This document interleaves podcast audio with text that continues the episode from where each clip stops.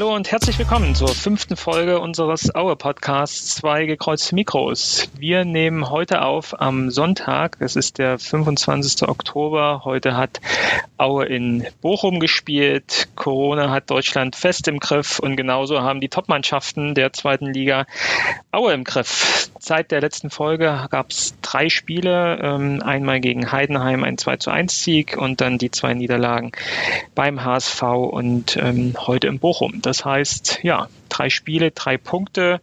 Heute wieder mit dabei Martin und Tobias und wir wollen uns heute einfach mal wieder dem FC Erzgebirge Aue widmen mit den letzten Spielen. Wir wollen auf die nächsten Spiele gucken. Wir haben heute wieder ein Helge der Woche mit dabei und ein Spezialthema heute, dass wir uns mal dem Thema Sportwetten und gerade E-Sport äh, Richtung FIFA und ähm, auch da mit gewissen Abhängigkeiten uns beschäftigen. Da haben wir ja einen Top-Fachmann mit Tobias hier an Bord. Hallo, ja, guten Tag. Seid gespannt, Hi. seid gespannt auf die Folge und wir legen los. Ja, drei Spiele, drei Punkte. Wie ist euer Stimmungsbild, Martin? Zufrieden mit den drei Punkten? Naja, also ich glaube, als wir letztes Mal die Vorschau gemacht haben auf die drei Spiele, da haben wir fast erwartet, dass es drei harte Spiele werden. Ich denke, die Punktausbeute ist fast wie zu erwarten. Ich denke, im Idealfall hätte man aus drei Spielen vielleicht vier Punkte geholt. Man hätte vielleicht noch auswärts und unentschieden geholt. Aber dass man gegen Heidenheim gewinnt, ist ja schon bei der Bilanz, die man gegen Heidenheim hat, sehr verwunderlich äh, wenn natürlich auch der Sieg im Großen und Ganzen unglück, äh, glücklich ist. Was mir eher ein bisschen Sorgen macht, ist, dass es keine spielerische Entwicklung bei Aue seit, seit vielen Spielen gibt und äh, dass man eigentlich so ein bisschen die Ideenlosigkeit äh, fortschreibt und eigentlich müsste man aus meiner Sicht auch äh, spielerisch mehr Akzente setzen. Tobias, wie siehst du es?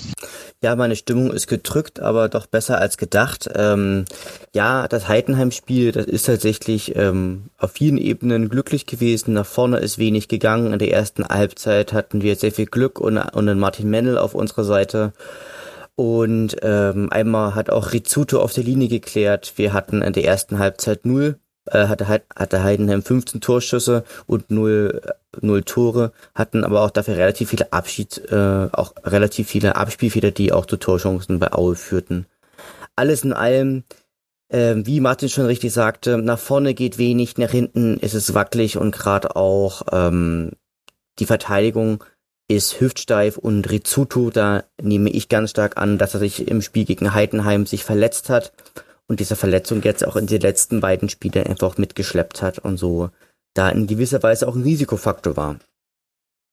Ja, das zieht sich ja irgendwie durch die Spiele hinweg. Ja, also allein an dem Spiel ja, ähm, kann man es ja festmachen. Ähm, wirklich ein Heidenheim dann irgendwie glaube ich, so 43, 44 Minuten gespielt, also auf jeden Fall noch vor der Halbzeit verletzungsbedingt äh, ausgewechselt worden. Auch da schon, wo er mehrfach irgendwie draußen behandelt wurde und dann wieder reinkam und es wieder probiert hat und sich dann schon eher durch die erste Halbzeit äh, geschleppt hat, hat es mich schon echt arg äh, überrascht, dass er dann wieder beim HSV auswärts dann auch gleich wieder ähm, ja, drei Tage später und ein paar Tage später dann einfach wieder auf dem Platz stand, von Anfang an gespielt hat, glaube auch dann äh, durchgespielt hat. Und ähm, ähm, ja, aber vielleicht auch der Tatsache geschuldet, dass man einfach so einen kleinen Kader hat und auf dieser Linksverteidigerposition, die er dann auch wieder ja in Hamburg gespielt hat, einfach aktuell kein, kein aktueller äh, Konkurrent dann da ist oder auch keine andere Möglichkeit äh, es für Schuster gibt, irgendwie jemanden aufzustellen. Und ja, in den letzten Monaten wurde ja auch in den Medien schon viel diskutiert über, über Doping, ähm, über, ähm, über Schmerzmittel, äh, die es im Profifußball bis runter zu den Amateuren irgendwie gibt und wo es irgendwie aktuell äh, absolut an der Tagesordnung ist, dass man sich als Spieler mit äh, Schmerzmitteln dopt, äh, will ich jetzt nichts irgendwie äh, verschreien oder irgendwie behaupten, aber ja, nach so einer dann doch von außen her irgendwie schweren Verletzung am Wochenende, am letzten Wochenende dann gleich wieder am Mittwoch zu spielen, ähm, da muss schon die medizinische Betreuung echt einen guten Dienst geleistet haben. So und ähm, ja, Genau, zumal Rizzi ja natürlich auch immer sehr stark halt auch von, von seiner Körperlichkeit profitiert. Das ist natürlich ein wahnsinnig laufstarker Spieler, der eigentlich die Linie rauf und runter rennt. Das ist wie so ein kleiner Terrier, der sich eigentlich immer an die Waden des Gegners beißt und der ähm, eigentlich immer alles, alles tut für den Verein. Und alles tut fürs Spiel, auch wenn ihm nicht, natürlich nicht immer alles gelingt, so gerade so Flanken oder so. Und ist deswegen ja auch ein Spieler, den ich eigentlich total schätze. Aber man hat auch im Hamburg-Spiel gemerkt, da ist er einfach an vielen Stellen zu langsam gewesen, hat da, glaube ich, auch ähm, in der Entstehung auch mindestens ein Gegentor mit verschuldet. Ähm, also da hat er, hat er solche gegen Jatta oder gegen, gegen eine Reihe eigentlich gar keinen, gar keinen Stich gesehen. Das hat er mir auch echt total leid getan, weil man weil man ihn unglaublich auch angesehen hat, dass er einfach nicht zufrieden war mit seinem Spiel und, und auch heute seine Aktion ähm, beim Bochum-Spiel, auf die gehen wir ja bestimmt gleich noch ein. Ich glaube, das ist ihm auch selber relativ klar gewesen, dass das heute auch nicht sein allerbester Tag gewesen ist. Also insofern vielleicht ist er auch mal, auch mal ganz froh jetzt über eine Pause, ne? kann man ja vielleicht auch dann dazu sagen. Vielleicht ist es äh, in Bezug auf seine Gesundheit jetzt ganz gut, dass er mal irgendwie ein, ja, ein paar Wochen äh, die Füße hochlegen kann. Wir, äh, wir hatten ja auch in der letzten Folge äh, darüber spekuliert, was ähm, Helge Leonhardt mit Schwiegersohn-Typen meint. Und äh, ein, ein Hörer hat mir auch geschrieben, ja, das ist doch ganz klar, wer der Schwiegersohn-Typ in der Mannschaft ist. Das ist Rizzuto, Rizzuto spielt immer und äh, scheint, scheint irgendwie im Präsidenten zu liegen. Also ich weiß auch nicht, wenn er verletzt verletzt war, äh, wenn er nicht verletzt war, ich kann ich mich eigentlich auch kein, an kein Spiel groß erinnern in den letzten fünf Jahren, wo er nicht gespielt hat. Also er ist ja auch sowas Aber, wie der Dauerläufer in der Abwehr. Aber ich hatte beim in der letzten Folge ähm, das ja eher so verstanden, äh, dass äh, Leonard ja Joncic als äh, gerade kein Schwiegersohn-Typ äh, beschrieben hat, im Sinne äh, eher positiv sozusagen. Ähm, das heißt, äh, es gibt bei Helge Leonard dann so zwei äh, Varianten der Interpretation von Schwiegersohn-Typ oder was, was meinst du damit? Ich, ich weiß es nicht, nicht genau. Ich würde mal sagen, äh, dass Risotto schon einer der Lieblingsspieler ist, auch vom Präsidenten und er deshalb auch dieses Standing hat. Sonst weiß ja. ich nicht, ob er fünf Jahre im Verein spielen würde. Ja, ja das, das glaube ich auch. Schon einer der Dauerläufer. Ja, aber ich glaube das auch vollkommen zu Recht. Also es ist halt mit dieser Mentalität, mit dieser Dauerläufer- und Terrier-Mentalität ja auch äh, absolut geeignet, äh, für unseren Verein zu spielen. Und ähm, das hat er ja auch in den letzten Spielen getan. Ähm, ich würde noch mal kurz auf das HSV-Spiel eingehen. Ich glaube, äh, keiner hat äh, hier mit einem Punktgewinn gewartet, äh, erwartet äh, oder gerechnet. Ähm, das war, glaube ich, so das Spiel, äh, was wir uns dann gedacht haben. Wahrscheinlich hätten wir uns erhofft, dass das erste Gegentor dann später fällt und nicht erst nach der 17. oder nicht schon in der 17. Minute. Ähm, ich fand trotzdem das, das Spiel in der ersten Halbzeit eigentlich ganz gut. Also ich fand, wir haben auch dann doch ab und zu mal so ein paar Akzente wenigstens nach vorn gebracht. Ähm, was ich nicht so nachvollziehen konnte, war dann, ähm, dass dann äh, Louis Samson relativ äh, schnell, relativ früh, wo nach zehn Minuten dann äh, nach der PK die Schuster dann gegeben hat, äh, vor auf die Achterposition gezogen wurde. Habt ihr das so im Spiel realisiert oder habt ihr das irgendwie interpretieren können, was er damit machen wollte? Naja, ich könnte mir, mir zumindest vorstellen, dass er dann eine gewisse Kopfballstärke einfach auf die Achterposition bringen sollte. Er hat ja auch in der Aufstiegssaison auch schon im defensiven Mittelfeld gespielt oder zumindest im Mittelfeld und war dort eigentlich immer zu langsam. Also er ist auch heute noch in der Tendenz zu langsam für, für fürs Mittelfeld. Also das hab, konnte ich auch nicht so ganz äh, nachvollziehen, ehrlich gesagt. Ja. Also der Freund unseres kleinen Podcasts, äh, Max, äh, auf Twitter auch bekannt, er hat es ja interpretiert und beschrieben als, ähm, dass man relativ schnell gesehen hat, dass das offensive Mittelfeld von äh, vom HSV halt ziemlich überlegen ist im äh, Mittelfeld und Fandrich und Riese hier nicht hinterherkommen und äh, Schuster deswegen äh, Samson vorgezogen hat, um hier ähm, die Mitte zuzumachen, was dann ja im Zweifel aber auch wieder dafür gesorgt hat, dass dann über die Außen relativ viel Platz war, was man dann ja auch gesehen hat, dass links und rechts uns die Bälle um die Ohren gef äh, geflogen sind. Ähm, ja, ich, wie gesagt, ich wollte jetzt nicht das irgendwie äh, Schuster ankreiden, was er da getan hat. Ich konnte es nur taktisch nicht nachvollziehen, was er sich davon erwartet hat. Äh, dass er das Mittelfeld äh, dadurch etwas, etwas enger machen wollte, das, das kann ich dann jetzt nachvollziehen. Das äh, finde ich auch okay. Aber dadurch hat er natürlich auch wieder eine gewisse Unordnung dann in die, in die Hintermannschaft gebracht. Und dann glaube ich auch, ähm, muss man sagen, dass im Zweifel der HSV auf jeder Position individuell äh, bessere Spieler hat. Jetzt mal äh, Martin Mennel ausgenommen, den finde ich immer noch den besseren Torwart als äh, Ulreich beim HSV. Aber ansonsten muss man dann wahrscheinlich auch die Niederlage akzeptieren, ähm, gerade mit den äh, Begleitumständen, Mittwochabendspiel, extra angesetztes Spiel, äh, kurzfristige Anreise vorher, äh, nach Hamburg, kurzfristige Reise wieder zurück, äh, heute am Sonntag gleich schon wieder das nächste Spiel. Ja, eher unter der Kategorie abgehakt und weitergemacht, oder? Habt ihr noch was zu dem Spiel ich zu sagen? Ich finde, man sollte noch mal ähm, über die Aufstellung reden. Also ich äh, fand es schon interessant, dass er so viel rotiert hat, dass er auch ähm, Steve Breitkreuz äh, nach 535 Tagen wieder sein Comeback, sein Comeback in der Startelf ermöglicht. Also Breitkreuz hat jetzt seit ja, seit zwei Jahren fast kein Spiel mehr gemacht und das ist schon auch ambitioniert und weiß nicht, du hattest das so ein bisschen suffisant damit kommentiert. Jetzt hat Helge Leonard sein Testspiel unter der Woche und das, das wirkte dann schon so ein bisschen so, ja, das hängt natürlich auch viel mit der Belastungssteuerung zusammen, das ist auch alles klar. Aber ich weiß nicht, ob man, wenn man sich da was ausrechnet, dann auch so ein Comeback äh, macht, ja, unter der Woche bei, beim besten, besten Gegner der Liga aktuell. Und wer mir richtig negativ aufgefallen ist, aber jetzt über die ganzen drei Spiele eigentlich, ist äh, Malcolm Kakutalua. Also unfassbar langsam auf dem, auf dem Flügel und mhm. äh, ich fand auch äh, zumindest war er ja eingeplant für, den, für das rechte Mittelfeld, wobei er da ja eigentlich dann doch rechter Verteidiger gespielt hat. Also das äh, fand ich auch eine ganz merkwürdige ähm, Position von ihm. Und er war jetzt über die ganzen drei Spiele eigentlich immer nicht auf der Höhe. Naja, tatsächlich galt der Malcolm Kakodalur eine ganze Zeit lang mal als großes Talent. Er hat er, glaube ich, mal ähm, bei, bei Bayer Leverkusen hat er, hat er glaube ich, mal gespielt bei Arminia Bielefeld hat er gespielt und auch bei Kräuter Fürth und er hatte dort ein Stück weit auch immer den Ruf von so von so Bruder Leichtfuß. Also der an guten Tagen äh, war der war er richtig gut, konnte auch die Abwehr richtig richtig gut festhalten, aber auch an schlechten Tagen konnte er halt auch die die spielentscheidenden Fehler machen. Und man hat ihm früher zumindest häufig unterstellt, dass er sich ähm, permanent äh, sich auch selber überschätzt und sich gedanklich eigentlich schon in der Europa League gesehen hat, also mindestens in der Europa League, aber eigentlich äh, das nie wirklich mit Leistung unterlegen konnte. Ich persönlich finde, dass Malcolm Kakotalur ähm, auch gerade vor seiner Kreuzbandverletzung richtig stark war und noch richtig, richtig starke Zweikampfverhalten hatte. Aber ich gebe dir natürlich recht, Martin. Aktuell ist es ein Spieler mit, mit Licht und Schatten, der aber mit seinem 1,88 Meter auch eine gewisse Größe mitbringt, was ja bei einer in den letzten Jahren doch immer wieder kleinen Auer Mannschaft doch auch ein ganz schönes Pfund ja auch ist.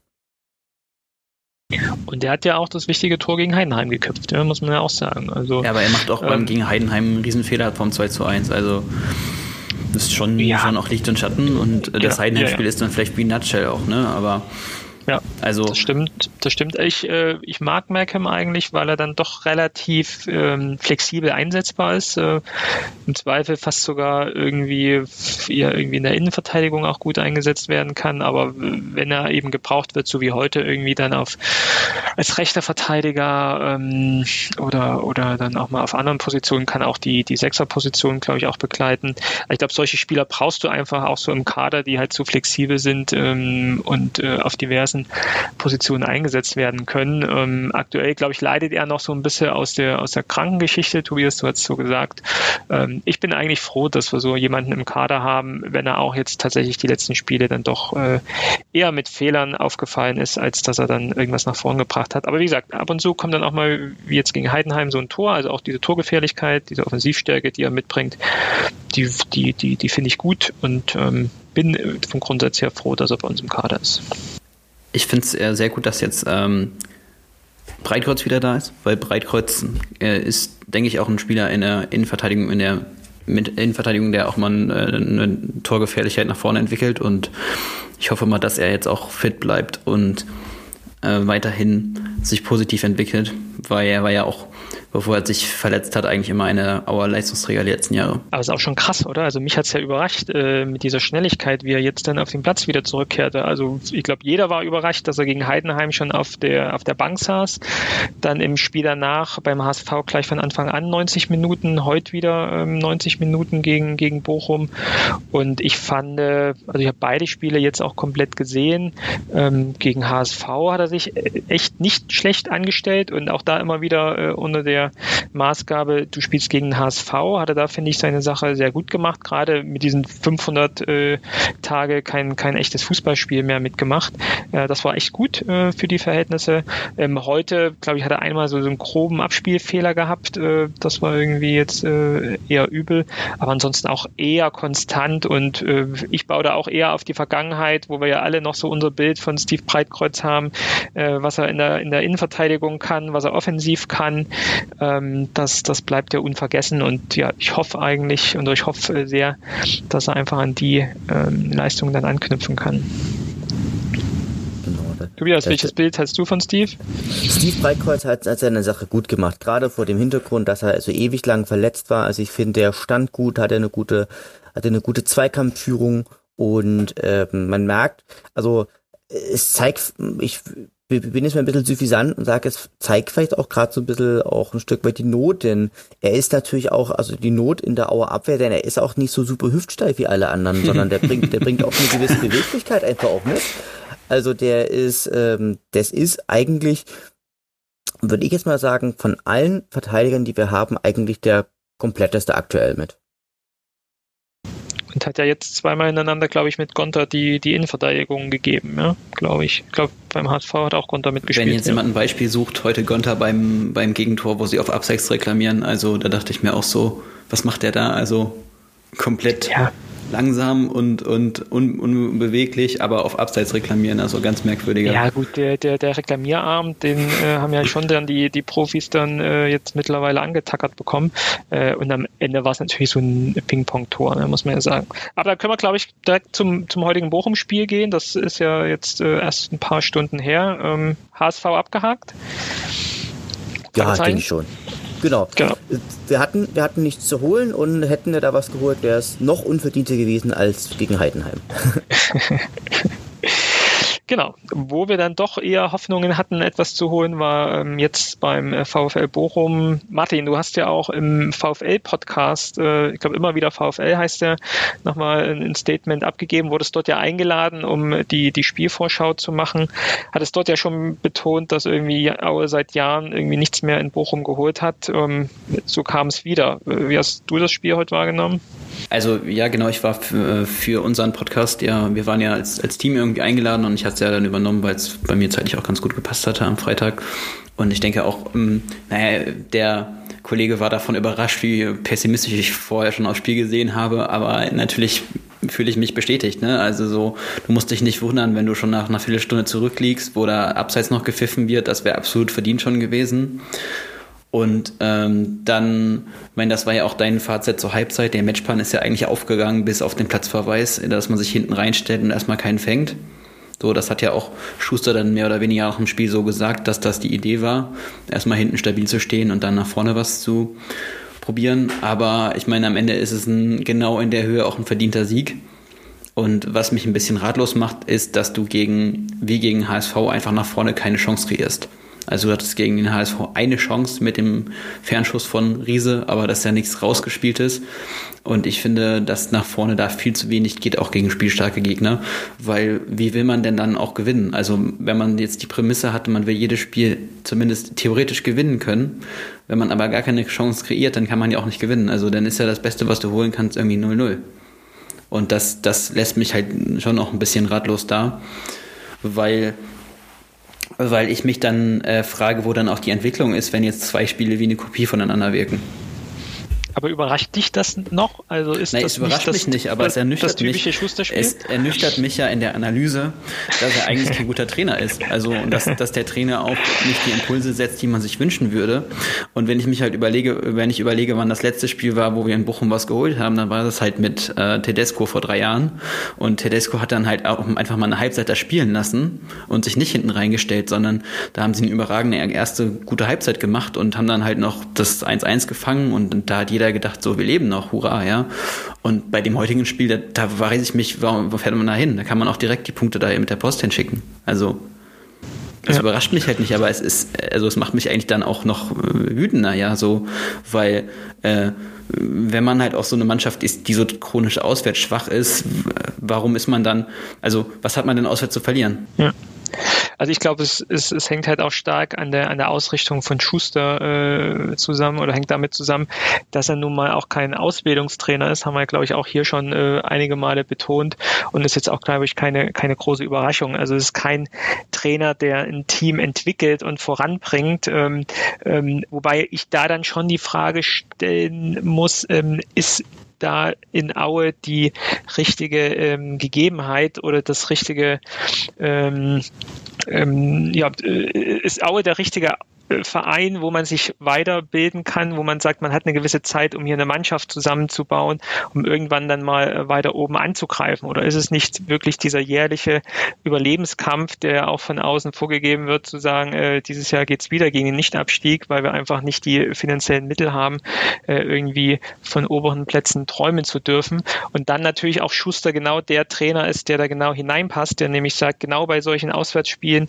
ähm, beim HSV in Bochum, äh, die spielerisch besser sind, die wahrscheinlich auch höhere äh, Ambitionen haben, als es jetzt Aue hat, sich hier einfach hinten reinzustellen und zu sagen, äh, wir hoffen, dass wir kein Gegentor kriegen. Mit Glück machen wir vorne ein Tor. Wenn wir ein Gegentor kriegen, muss man halt auch hoffen, dass wir irgendwie vorne ein Tor kriegen. Und so geht's das schon seit irgendwie, seit, seit mal mindestens, äh, und das würde ich auch sagen, so mit, mit, mit Schuster, ähm, seit irgendwie jetzt dem, dem, dem, äh, dem Jahr, ähm, ist das doch so das Spiel. In, also äh, auf jeden Fall Fall mit, diesen, mit dieser Einschätzung, mit diesen Gefühlen gehe ich in jedes Auswärtsspiel, wo wir bei einer spielstärkeren Mannschaft äh, spielen, dass wir mit dieser defensiven Ausrichtung irgendwie ins Spiel gehen. Und das, äh, das zeigt sich auch für mich wieder so im Kader, dass man halt auch mit diesem Mini-Kader jetzt auch nichts groß rausholen kann, wo man mal sagen kann, da kann ich mal eine, eine Mannschaft überraschen. Also das war für mich noch eher wieder unter Meier, der auch so ein paar Spieler geholt hat, wo man vielleicht auch mal etwas flexibel reagieren konnte. Das hast du halt jetzt auch nicht mit im Kader und ähm, deswegen überraschen mich solche Spiele halt aktuell überhaupt nicht mehr. Naja, aber ich meine so, Aue, Aue ist die Mannschaft mit 15 Saisons, die am wenigsten Auswärtssiege hat. Ne? Also es ist einfach mal, äh, das hat ja auch diese Woche Max rausgesucht, in 15 ja, ja. Jahren hat man 50 Mal auswärts gewonnen. Also ja. man ist in der 15. Saison. Man kann sich ja auch nicht immer darauf verlassen, dass man die Heimspiele dann gewinnt. Vor allen Dingen, ich meine, jetzt ist ja auch der Heimvorteil deutlich geringer als in früheren ja. Jahren. Ja, aber ich glaube halt nicht, dass du es so schnell jetzt umstellen kannst. Ich glaube, also A, hast du mit Schuster nicht den Trainer, der jetzt genau das mal mutig äh, voranbringt und sagt, jetzt, jetzt mache ich das mal. Äh, und dann hast du halt auch die Spieler so nicht so. Das heißt, du musst da schon wenigstens mal mittelfristiger anders rangehen und sagen, ich baue hier meine Mannschaft auf mit einem Korsett, äh, mit, einem, mit einem Spielerkreis, die uns jetzt nicht in der Saison absteigen lassen. Und ich habe ein paar Spieler, die ich flexibel reinbringen kann, um mal ein paar taktische unterschiedliche Varianten zu spielen. Die hast du halt aktuell nicht. Das heißt, das Problem ist jetzt nicht aktuell Schuster, sondern für mich ist eher das Problem Schuster und Verein äh, fehlender Sportdirektor, Fragezeichen, Ausrufezeichen, der hier ein System mal aufbaut, wo man sagt, da koordiniere ich mich mal für zwei, drei, vier Jahre. Also dieses äh, von Neonat ausgerufene, wie heißt es irgendwie Mannschaft 2023 oder Ziel 2023, wo er noch den, den älteren Spielern jetzt einfach die Verträge verlängert hat bis dahin. Das ist für mich jetzt keine, keine sportliche, taktische Ausrichtung für die nächsten Jahre. Aber eigentlich hätte man noch dann in dieser Saison total gute Startvoraussetzungen gehabt. Man hatte eine Mannschaft, die zusammengeblieben ist im Kern. Man hätte jetzt vielleicht noch ein paar junge Spieler als Ergänzung holen können, hatte man vielleicht das Geld nicht nicht für, da hatte man die Kontakte nicht so, ich weiß es nicht. Also ich finde es ich find's ja. ja auch dann merkwürdig, äh, dann, dann ist ja jetzt auch das, die, das letzte Transferfenster überhaupt nicht genutzt worden.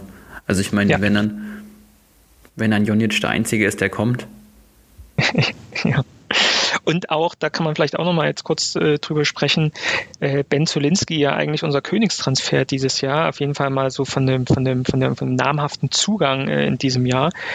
Also, was ich da aktuell bisher gesehen habe, war auch sehr, sehr dünne. Also das, wo er gespielt hat, auch heute gerade, hätte ich mir echt erhofft, mit seiner Erfahrung, die er so mit sich bringt, so äh, wenigstens mal Defensivarbeit, Bälle zu halten, irgendwie festzumachen, mal was Überraschendes nach vorn. Genau das, was du eigentlich an so einem Spiel brauchst und so eine taktisch äh, offensive Überraschung, die du mal drin haben musst. Irgendwie gar nichts. Ich fand, ich fand, sie sind heute schon gut angelaufen, gerade so die erste Halbzeit, um da vielleicht nochmal drauf zu gehen, fand ich, fand ich eigentlich sehr gut von der, von der Ausrichtung her, dass sie halt nur so defensiv rangegangen sind. Ja, wenn ich das so akzeptiere, dann fand ich, haben sie das in der ersten Halbzeit sehr, sehr gut gemacht. Sie sind vorn gut draufgegangen. Sie haben das Mittelfeld echt dicht gemacht und haben den VfL Bochum dazu gebracht, dass sie relativ ideenlos in der ersten Halbzeit gespielt haben. Das fand ich schon. Ähm, aber ähm, jetzt nochmal zurückgehend, und da wird mich mal eure Meinung interessieren, äh, Ben Zulinski, für mich aktuell eher enttäuschend, was er bisher gebracht hat. Er spielt auch auf ungewohnten Positionen. Ich weiß nicht, ob euch das mal aufgefallen ist. Der spielt er jetzt Mittelfeld zentral. Ist euch, ist euch das aufgefallen? Ja, ja, ja ich habe auch gedacht, dass er eigentlich eher rechts spielen würde. Ich meine, es hätte ja. sich ja auch jetzt gegen HSV ähm, Ja, wo, wo jetzt angeblich äh, Kakutalua gespielt hat, hätte er auch spielen können. Also rechtes Mittelfeld oder rechter Verteidiger, das ist ja eigentlich auch seine Stammposition. Und deswegen habe ich mich da irgendwie auch schon sehr gewundert. Er spielt halt in der, äh, auf einer Position, die halt gar nicht seine ist, weil da müsste er ja eigentlich äh, kreativ tätig werden. Also ich glaube, da liegt es, liegt es halt ein Stück weit. Er läuft ist ein bisschen rumgelaufen, so ein bisschen so wie, so wie Falschgeld. Dann hat er, glaube ich, hat äh, heute einen Torschuss gehabt, der war auch nicht gut gemacht. Also, nee, der war, der war richtig gut gemacht, so hat er sich, sich selber äh, vorgelegt. Aber ansonsten habe ich da heute nie so super viel gesehen, ganz ehrlich gesagt. Das fand ich ehrlich gesagt sehr schade. Ja, was auch blöd ist, natürlich, äh, Büssmann ist verletzt, ne? Auf links. Also linker Verteidiger hat man ja auch eine riesen Schwachstelle aktuell. Wenn wir jetzt bei den Neuzugängen sind ich glaube, wir sind auch ziemlich äh, durcheinander äh, aktuell mit den Aufstellungen. Ja. Ich habe jetzt nicht die letzten Aufstellungen alle im Blick, aber gehe mal davon aus, dass jeder Spieltag irgendwie eine andere Aufstellung gewählt wurde, was vielleicht jetzt noch nicht so der, die Überraschung ist am Anfang der Saison, aber auch gerade die, die Abwehr, glaube ich, wurde einigermaßen äh, durcheinander geschüttelt.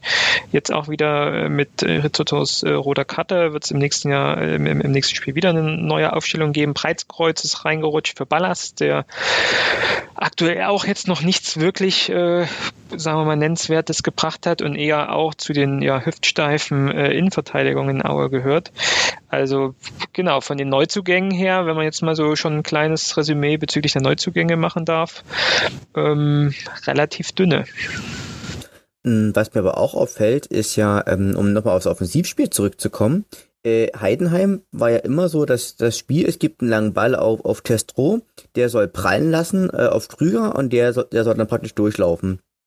Äh, wohingegen solche Testro und auch der gesamte Sturm heute zum Beispiel in Bochum oder auch äh, beim HSV ja eigentlich äh, komplett in der Luft gehangen hat. Also nach vorne ist ja, ist ja gar nichts gekommen. Versteht ihr, was ich meine? Ja, also ja, ja, diese, die so, die, die so Testro, das wirkt halt so, als würden die gerade alle ein System spielen, wofür die gar nicht ausgelegt sind. Ja, in Heidenheim gab's halt, gab's halt mal so, so ein klassisches ähm, so einen klassischen Test-Roh-Moment, wo, wo da eine Abwehrspieler, ähm, wo, wo der mein Charakter, glaube ich, die diesen Fehler macht, aus der, aus der Viererkette rausrutscht und sozusagen da, da Testro ja. dann genau reinläuft. Das ist halt so eine typische Testro-Situation. Aber die war eben nie raus, ausgespielt. Das war ein, Individu war ein krasser individueller Fehler eines Heidenheimers. Und in dem Kontext ähm, bin ich auch sehr überrascht über die Leistungsschwäche aktuell von, von dem Jan Hochscheid also der, äh, er versprüht gerade nicht so wirklich diesen ganz großen Esprit, den er sonst immer verspürt hat. Und das, ähm, und das ist der große Unterschied auch zur letzten Saison. Weil äh, Hochscheid in der letzten Saison einfach auch die Impulse aus dem Mittelfeld gegeben hat und auch mal mit Einzelaktionen, einzelnen Pässen halt auch mal Spiele entscheiden konnte. Aber aktuell ist, ähm, bewegt sich halt Hochscheid, so sehr ich ihn schätze und so sehr ich ihn mag und es ist wirklich ein toller Typ, aber aktuell bewegt er sich da eher wie so ein, wie so ein, ein Bauklotz über, übers Feld. Und wenn man sich es mal anguckt, ähm, ähm, ich habe es dann mir heute nochmal im Nachgang angeguckt, äh, er hat tatsächlich auch ähm, das 1 zu 0 verschuldet. Ja? Also wenn man sich mal anguckt, ich glaube, wir haben im Mittelfeld Einwurf und ähm, spielen dann so halb hoch äh, Jan den Ball zu äh, per Einwurf und äh, er nimmt ihn an oder versucht ihn anzunehmen und der Ball verspringt ihm halt und ähm, geht direkt fünf Meter weiter irgendwie zum, zum gegnerischen Spieler. Und das ist halt auch eine Situation, ähm, du bist zu zehn, das war, was war es, glaube ich, irgendwie 74. Minute. Du hast jetzt schon 74 Minuten irgendwie hier dagegen gehalten, das 0-0 gehalten, äh, hast jetzt mit diesem Einwurf eine offensive Aktion und dir verspringt der Ball und äh, es war jetzt kein echter Konter, aber natürlich war es schon eine gewisse Umschaltsituation, mit der Aue nicht umgehen konnte. Und dann, gut, am Ende war es jetzt auch nicht schön rausgespielt, sondern eher ein Ping-Pong-Tor, wo dann ähm, am Ende ist ja auch meiner Meinung nach jetzt auch kein Abseits war äh, und irgendwie durch diese dann doch blöde Aktion von Hochscheid beginnt irgendwie Bochum 1-0 in, in Führung geht und dann ist natürlich auch das Spiel gelaufen. Also dann, dann hat man halt auch das, das Unentschieden irgendwie hier aufgegeben. Aber wie gesagt, zusammengefasst, man kann auch irgendwie Jan oder muss leider Jan dann heute auch wieder den die Schuld dann auch dazu sprechen, irgendwie den, den Ball nicht festmachen zu können. Ansonsten ist 2-0, wie habt ihr das gesehen? Das fand ich ein sehr schön rausgespieltes Tor, das muss man vielleicht auch ehrlicherweise mal sagen, wo du dann auch nach, was war das dann, 84 Minuten wahrscheinlich auch keine Kraft mehr hast, irgendwie hinterherzukommen auf den Außen. Ähm, das waren 5, 6, 7 Ballkontakte immer direkt, äh, wo Bochum vom Mittelfeld auf die Außen dann wieder nach innen gespielt hat. Ähm, das kannst du auch im Zweifel dann halt nicht verteidigen. Das, das, da würde ich jetzt auch wirklich keinem eine Schuld geben. Das war echt ein schön rausgespieltes Tor. Definitiv. Also in der Gesamtheit, also ich gucke mir gerade auch mal nebenbei nochmal die Daten an. Also auch von der Laufleistung war es halt auch irgendwie nicht so, nicht so dolle. Also ich meine, Aue ist gelaufen 100, 107 Kilometer, 4 und äh, Bochum äh, 108 Kilometer. Allerdings hatte auch ähm, Bochum einen Ballbesitz von, von 72 Prozent und eine wesentlich bessere, bessere Passquote. Also Auer hatte heute eine Passquote von 69 Prozent. Es gab ja wirklich auch kaum eine Ballstaffette von den Auern irgendwie, dass man das Gefühl hat, äh, der Ball wurde in einem geordneten Vortrag nach vorne gespielt. Naja, ja, ich meine, ja. aber der Knackpunkt ist natürlich trotzdem der Platzverweis. Ne? Also wenn man da mit, zehn, mit elf Mann spielt, dann hat man vielleicht auch noch mit der Taktik äh, eine Chance auf, aufs 0-0. Aber was man so ein bisschen auch, auch in der Laufleistung festmachen kann, in, in Relation zum Ballbesitz, wenn du, wenn du natürlich weniger Ballbesitz hast, hast du ja theoretisch ja auch mehr Laufleistung. Versteht ihr, was ich meine? Also weil je wenig, weniger Ballbesitz man hat, umso mehr muss man natürlich halt auch hinterherlaufen. Und also gerade wenn du gerade wenn du presst ab einem, ab einem gewissen Zeitpunkt natürlich, den fehlten einer ab der, ab der 60. Minute. Aber was man hier vielleicht auch sagen kann, es ist das dritte Spiel in einer Woche gewesen und es ist das zweite Auswärtsspiel gewesen und nach Bochum fährst du auch eine Weile mit dem Bus. Aber ich meine, die Laufleistung wird doch für alle elf Spieler gerechnet, dann hast du doch auch einen Nachteil, wenn du noch zehn hast. Also das erklärt doch den Unterschied auch mit. Hast du einfach einen Spieler weniger, da, da hast ja. du nicht recht. Also ich meine so, es, es sind ja trotzdem dann mit, mit, mit zehn Mann, das sind es ja trotzdem über zehn Kilometer pro Person. Mhm. Aber ich meine, ich gucke, aber ich meine, wenn man jetzt mal guckt, zum Beispiel der, der mit der größten Laufleistung bei Bochum, das ist der Anthony äh, Losilla gewesen, also der irgendwie anscheinend immer die größte Laufleistung hat, auch über saisonübergreifend. Danach kommt schon Jean-Patrick Strauß und äh, Philipp Riese. Was ich damit sagen will, wenn du natürlich ein, einmal weniger bist, hast du ja manchmal den Effekt, dass dann die Leute extra mehr laufen und dadurch ja, dadurch ja man auch den, ähm, den Gegner ja auch, auch überrascht und weswegen man teilweise zu zehn ja auch besser spielt als, als zu elf. Wie zum Beispiel Braunschweig letzte Woche auch, übrigens gegen Bochum, wo die auch einen Mann weniger waren. Na? Also von daher, also ich wollte gerade sagen, Laufleistung ist in Ordnung. Ähm, und ja, es ist natürlich 60 äh, Minuten ein Mann weniger gewesen aber zeigt vielleicht einfach auch so ein bisschen auch, auch, die körperliche Erschöpfung, die sie einfach auch gezeigt hat und vielleicht auch schon ein bisschen auch die, diese Müdigkeit im Kopf nach drei Wochen in einem, äh, nach, nach drei Spielen in einer Woche. Das stimmt. Müdigkeit im Kopf. Äh, vielleicht jetzt die Überleitung auf äh, Caluccio Rizzotto nochmal. Rote Karte für euch äh, gerechtfertigt oder übertrieben? Martin? Es, er hatte ja auch über Pressesprecher Peter Höhne verlautbaren lassen, dass er sich nicht verharrt, verharrt hat, sondern da versucht hat, den Ball zu spielen. Und äh, es sieht natürlich äh, brutal aus auf den Bildern, ja. Also ich hätte ihn auch vom Platz gestellt und wäre da gar nicht auf diese Idee gekommen, dass er sich irgendwie hätte verhaken können. War ja dann am Ende auch nicht so, sondern das ist, das ist einfach ein fehlendes Kopf, Kopfding, glaube ich. Also das liegt, das liegt daran, wenn du nicht ganz fit bist, ne? wie, wie Tobias auch schon in der Einleitung angeteasert hat, bist du vielleicht nicht mit dem Kopf so da, wie du gerne wärst. Oder auch mit dem Körper. Siehst du auch so, Tobias? Ja, das sehe ich ganz, ganz genauso. Also es sieht unglücklich aus. Äh, es wäre natürlich eine lustige Geschichte gewesen, wenn wir dann so ein Schnürsenkelgate gehabt hätten oder, oder ein Tapegate, aber äh, am Ende ist es so gewesen, er wollte, wollte was machen, es ist gründlich schief gegangen, hat dafür die rote Karte gesehen. Punkt. Mehr gibt's also mich hat's aber schon, ja, ja, ja. Ähm, also ich bin jetzt mal ehrlich, mich hat schon überrascht, dass er da rot bekommt. Also äh, für mich aus dem, aus dem normalen Spielgeschehen heraus äh, sah es jetzt äh, nicht nach einer roten Karte aus.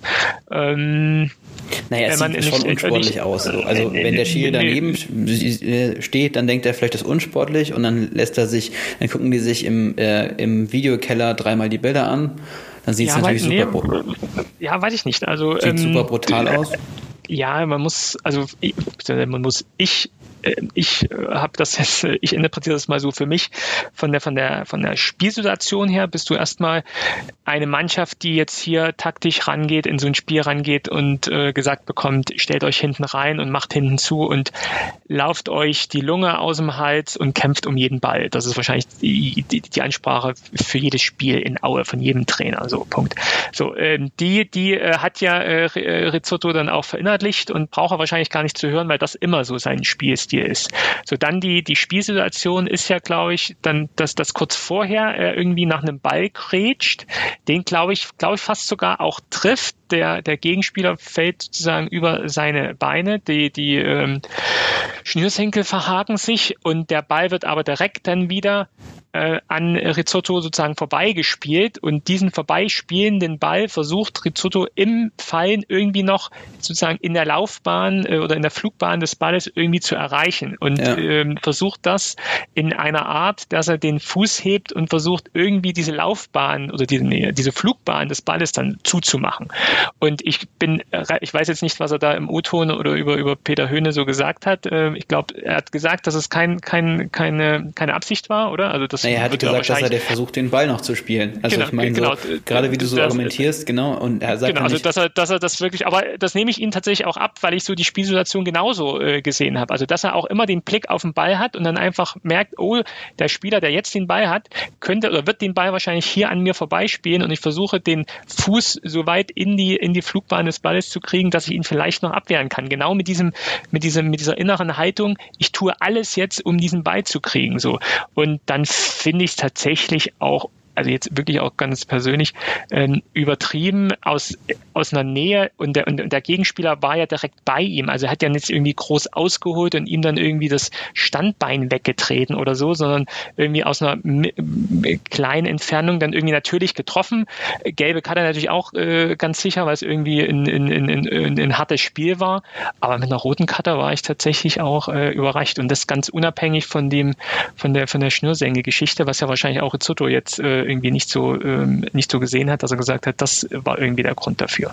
Aber ähm, ja, das ist jetzt wahrscheinlich so meine eigene Meinung dazu. Nö, also ich finde, das kann man ja durchaus so sehen. Also das, äh, das Ding ist halt, das, das ist halt am Ende dann selten dämlich, weil er jetzt ein paar Spiele fehlen wird. Man wird ihm da nicht, man wird ihm da keinen Rabatt geben, so weil es unbegründet ist, sondern es ist eine ganz klare Geschichte am Ende dann. Ne? Ja, aber Dummheit würde ich ihm halt nicht hier unterstellen, weil er, weil er einfach jetzt nicht ein, eine Risiko hafte Situation herbeigerufen hat, die nicht sein musste, sondern er tatsächlich das kurzfristige Ziel verfolgt hat, schnell den Ball wieder zu kriegen. So, ja? Und äh, das passiert dann halt und deswegen halt auch dann finde ich es übertrieben, da die rote Karte zu ziehen. Ähm, was denkt ihr, wie lange wird er jetzt gesperrt?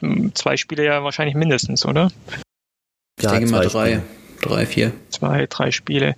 Ja, ist halt echt ärgerlich, ne? weil du halt niemanden auf dieser linken Position hast, die ja eigentlich auch nicht seine ist, aber die er jetzt ja dann aushilfsweise auch mal gespielt hat. Ich glaube, Strauß hat, er, hat Schuster dann irgendwie rübergeholt auf die linke Seite. Ja, das ist jetzt dann wahrscheinlich ähm, die Variante C auf der Position. Was ist eigentlich mit Busmar? Hat mal irgendwas jemand von euch gehört zu ihm? Immer nee, noch verletzt?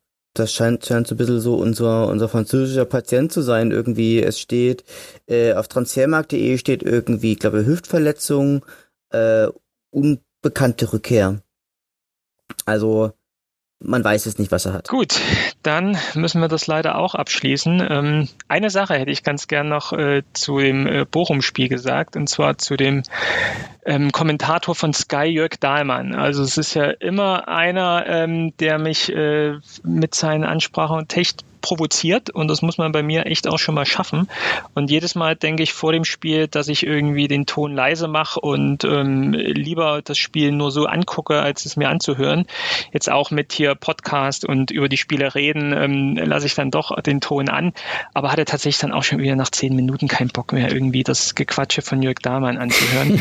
und das war ja auch, also ihr habt es ja wahrscheinlich auch dann heute in, im Einzelspiel dann auch gesehen, oh, solche Dinge mit hier irgendwie Jan Langbart und den rasiert er sich erst ab, wenn Schalke wieder gewinnt.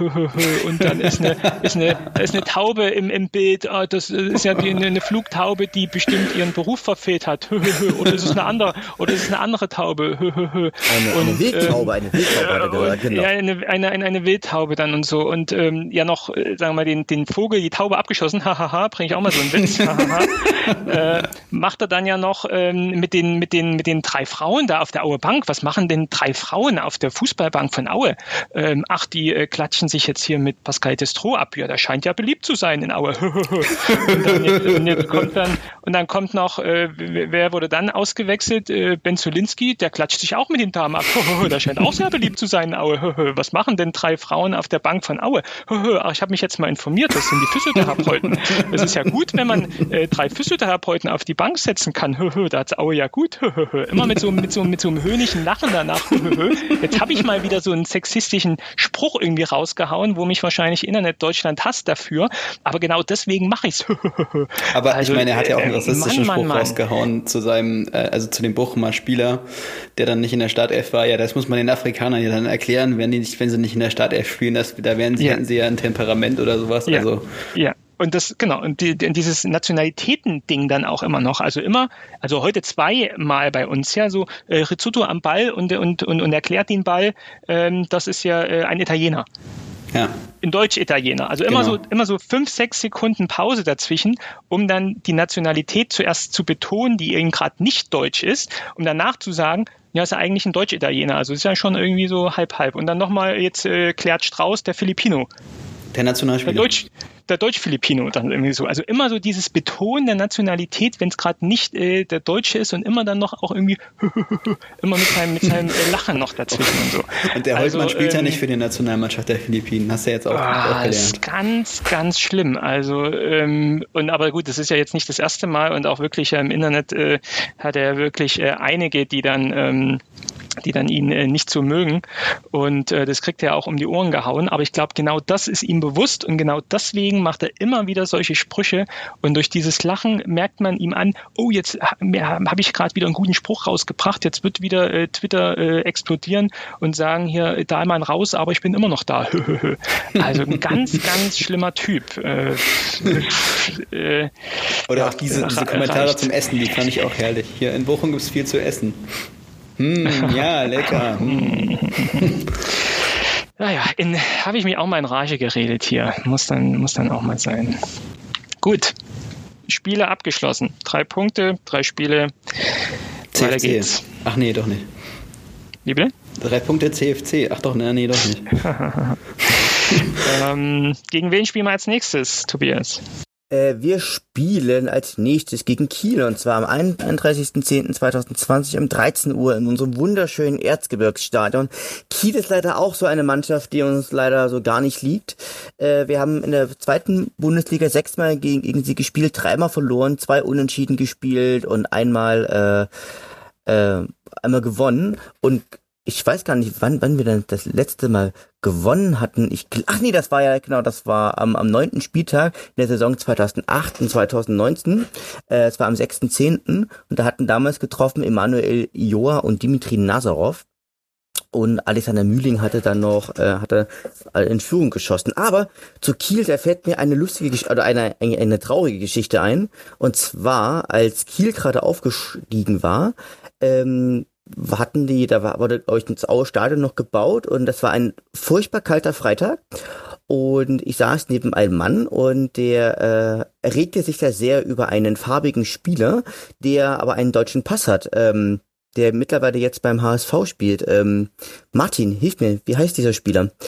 Ähm, na, all, all dieweil, äh, dieser, dieser Mann begann dann halt äh, äh, Affengeräusche zu machen und halt auch diesen Mann da mit dem, mit dem N-Wort äh, zu beleidigen. Und von hinten kamen dann schon die ersten Kommentare zu diesem Mann. Und äh, er möge dies doch bitte unterlassen. Und irgendwann kam dann auch das erste Bier geflogen. Und auch nicht, nicht nur ein Bier. Und das finde ich auf der einen Seite sehr gut, dass man da so Partei ergriffen hat, dass, was ich persönlich ein bisschen schade fand, dass das meiste Bier mich, mich getroffen hat. Also, ob er mich da jetzt mit diesem Mann als äh, zugehörig hielt, das kann ich jetzt nicht sagen, aber ich bin nach Hause gefahren, ich stank wie, wie ein Bierfass und es war furchtbar kalt, weil es war, es war ein furchtbar kalter Abend. Ich habe echt gefroren, also noch mehr als sonst. Und genau, das ist die das Ken ist Zombie, das, oder? War das? Genau, Ken, Ken Zombie war. Ken Zombie, David ja, Ken Zombie. Genau. genau. Und äh, was macht dieser Schwarze? Und so weiter und so weiter und so fort. Und er hat dann irgendwann wirklich diese, diese Affengeräusche gemacht, also unterste, unterste Schublade. Und tatsächlich muss man auch zum Auerpublikum sagen, sie haben da äh, Partei ergriffen und äh, auch gesagt, demjenigen auch, auch die Grenzen aufgezeigt, auch wenn sie mich mit ihren Bier, auch wenn sie überwiegend mich mit ihren Bierbierwürfen getroffen haben. Und du hast lieber dein Bier selbst getrunken, als ihm drüber zu kippen? Naja, als das Ding war, ich bin ja, wie ich schon diverse Male erwähnt habe, relativ klein und das, äh, der war, der war halt gefühlt ein Meter, Meter 90 groß und sah, sah mit seinem Bart und, seiner Glatze ziemlich gefährlich aus. okay, okay, alles klar. Selbstschutz. Okay, das heißt, äh, ja, Heimspiel gegen Kiel. Haben wir Hoffnung auf Punkte? Haben wir Hoffnung auf Zuschauer? Nee. Genau, also Hoffnung, ich sage, gegen Kiel haben wir äh, gute Chancen, dann Unentschieden zu holen. Ich habe jetzt am Samstag die Konferenz äh, gucken können. Ähm, ich bin aktuell hier in Corona-Isolation, deswegen habe ich hier gut Zeit und äh, kann mal irgendwie in Ruhe Fußball gucken oder in Ruhe ist Anführungszeichen, aber ich kann Fußball gucken. Ähm, da habe ich die Kieler geguckt, die haben jetzt aktuell heute, nee, am äh, Samstag gegen Kräuter Fürth gespielt und tatsächlich relativ klar 3-1, glaube ich, verloren. Und auch äh, die, die Spielausschnitte, die ich gesehen habe und auch den Kommentator, der das Spiel dann nochmal so zusammengefasst hat, äh, war recht enttäuscht von, von Kiel, äh, war wirklich auch eine, eine starke Leistung von Kräuter Fürth, die ja sich, glaube ich, auch äh, etwas ähm, ähm, schlecht verkauft haben in den Spielen davor, aber jetzt wirklich sehr überzeugend in Kiel gespielt haben. Aber auf jeden Fall hat Kiel jetzt ein relativ schlechtes Spiel gemacht. Und vielleicht kann man hier ansetzen ähm, und kriegt vielleicht ein paar Vorbilder von, von Fürth, äh, wie man gegen diese Mannschaft zu spielen hat. Ähm, ja, ich glaube, wenn man dann auf die nächsten Spiele guckt, äh, das nächste, was du dir wahrscheinlich vorstellen wirst, ist Hannover dann äh, auswärts. Ähm, da wird jetzt auch äh, nach den heutigen Erkenntnissen irgendwie wenig zu holen sein für uns. Also, dass ich, ich eigentlich ja schon sage, dass man in Kiel oder gegen Kiel auch mal gewinnen kann. Ich Muss. Ich weiß nicht, also Kiel äh, hat natürlich eine gute Punktausbeute, aber hat auch Spieler gehabt, die äh, Spiele gehabt, vor dem Gegner jetzt alle nicht in besonders guter Form sind. Also auch Fortuna Düsseldorf ist auch nicht in besonders guter Form. Ich meine, haben sie gegen Würzburg noch gewonnen und gegen Paderborn am ersten Spieltag, wo Paderborn halt auch irgendwie gerade nicht so toll in Form ist. Und halt ein 0-0 gegen Braunschweig. Also ich finde, Kiel hat natürlich eine gute Punktausbeute, aber auch alles Gegner, die jetzt nicht von einer unfassbaren Form trotzen, strotzen. Und ja, ja also ich meine, wenn man halt was holt in den beiden Spielen, dann halt schon zu Hause. Mhm. Und äh, noch ein Satz äh, zu den Zuschauern. Es gibt eine neue Verordnung im Erzgebirgskreis, weil der Erzgebirgskreis ja jetzt äh, Corona-Hotspot in Sachsen ist, äh, sind aktuell bei Veranstaltungen nur 100 Zuschauer zugelassen, außer äh, es gibt ein neu genehmigtes Hygienekonzept. Also es könnte sein, dass es beim nächsten Spiel eine 100 Zuschauer gibt, eventuell aber ja, auch mehr. aber das sollte doch in, im Erzgebirge möglich sein, auch mit den Kontakten ähm, da ein äh, Hygienekonzept auf die Beine zu stellen. Naja, ich glaube, es ist eher eine politische Entscheidung am Ende, ne? Also was man halt... Ähm, ja, aber auch darauf hat ja äh, Helge sicherlich Einfluss. Wir stehen in Kontakt mit dem Gesundheitsamt, heißt es dann ja gerne mal. Naja, Hannover Tobias? Auswärtsspiel in Hannover? Ah, ich glaube, da, da wird man nicht so und das, das Ding werden wir verlieren. 2 zu 0 mhm. verlieren wir sind auch relativ gut drauf, äh, auch am Samstag in der Konferenz noch gesehen, sehr überzeugend äh, Düsseldorf mit, glaube ich, sogar 3-0 äh, abgeschossen, wobei auch Düsseldorf sehr, sehr, sehr, sehr schwach aufgetreten ist und sehr enttäuschend waren. Ähm, aber nichtsdestotrotz musste auch erstmal dann so ein Spiel gewinnen. Das, das hat Hannover auch hier gemacht. Und ja, mit, mit der Erkenntnis, die wir jetzt ja hier in, in epischer Breite auch diskutiert haben, wie Aue auswärts auftritt, wird es wahrscheinlich dann wieder nur eine Frage der Zeit sein, ähm, bis man ersten Gegentor, erstes Gegentor kriegen und dann ist wahrscheinlich auch dieses Auswärtsspiel gegessen. Aber wir lassen uns einfach mal dann überraschen. Ich sage trotzdem, wir holen 1-1. Holen 1-1 gegen Hannover und äh, gewinnen zu 2 zu 1 gegen Kiel zu Hause. Das muss man ja auch mal sagen. Wir sind auch äh, ab und zu mal für eine Überraschung da, ja? sei es zu Hause als auch ähm, auswärts. Aber ja, nach den Erfahrungen der letzten zwei Spiele, dann ist man ja eher etwas konsterniert. Okay, die Spiele ähm, abgeschlossen soweit. Ähm, war jetzt schon ab und zu mal im Gespräch ähm, Helge Leonard. Martin, hast du was rausgesucht und rausgefunden, ob wir diese Woche auch wieder einen Helge der Woche kreieren können? Ja, genau, wir haben jetzt ja schon fast eine Stunde geredet. Ähm, ja, es geht um einen Tweet, den er geschrieben hat. Äh, da ging es um einen MDR-O-Ton, er hat im MDR ein Interview gegeben und der Originaltext des Tweets ist Corona-Krise, Doppelpunkt FCE-Boss Leonhard sieht Fußball am Scheideweg. Und ich würde gerne eine Aussage aus diesem Interview, was er gibt, ähm, nominieren. Also das Interview wurde auch transkribiert. Das ist, wir sind eh gestählert vom Verein her und von der Herkunft her und auch von der Ausrichtung her. Und wenn ich mir Europa anschaue, wenn ich mir die FIFA anschaue, die UEFA, die Landesverbände, also da muss was passieren, da müssen Lösungen her, die mit Intelligenz und Weitsicht gepaart sind und nicht von Spontanität. Das muss politisch durchgefochten werden und natürlich auch wirtschaftlich. Wir stehen vor gewaltigen Aufgaben, denke ich denke ich. Und äh, ich denke, dass dieses Statement ähm, verschiedene Aspekte ähm, vereint. Und zwar, es gibt einmal eine Militärrhetorik, ähm, und zwar mit gestähler, gestähler, gestählert, äh, gest, gestählt, Entschuldigung. Gesteht. Gestählt. Es geht um die Herkunft wieder. Und äh, die Ausrichtung, was auch immer er mit, mit der Ausrichtung des Vereins meint. Also, naja, wahrscheinlich auch wieder die Aber DNA, ja. Aber worauf will er hinaus? Das nee. ist mir jetzt noch nicht klar. Also er will, also im Endeffekt will er, dass er sagt, Zuschauer in die, in, in, die, in, die, in die Stadion dürfen können, oder? Er, ist das seine Aussage? Naja, er sagt, es geht schon um die aktuelle Situation. Er wurde auch zu den Zuschauern befragt, ne? Klar, also das ist ja. schon der größere Kontext, aber ich glaube, er, er will ja differenzieren zwischen ähm, dem Verein, wie der Verein dasteht und wie die Verbände dastehen, die die Lösungen finden müssen. Oder ja, ich denke, dass er meint eher so, ja, auch, auch in Bezug auf die Zuschauerfrage, denke ich auch, ja. Ja, ja, also kann ja nur das sein. Ne? Und ähm, aber wenn man jetzt hier sieht, äh, wie viele äh, Spiele dann halt auch schon dann wieder im, im Amateurbereich ausfallen, im Regionalliga-Bereich fallen die Spiele aus, dritte Liga fallen die Spiele aus. Ich glaube, diese Woche war einmal auch ähm, dass das Heidenheim, glaube ich, positiv getestet wurde und am nächsten Tag wieder negativ getestet wurde.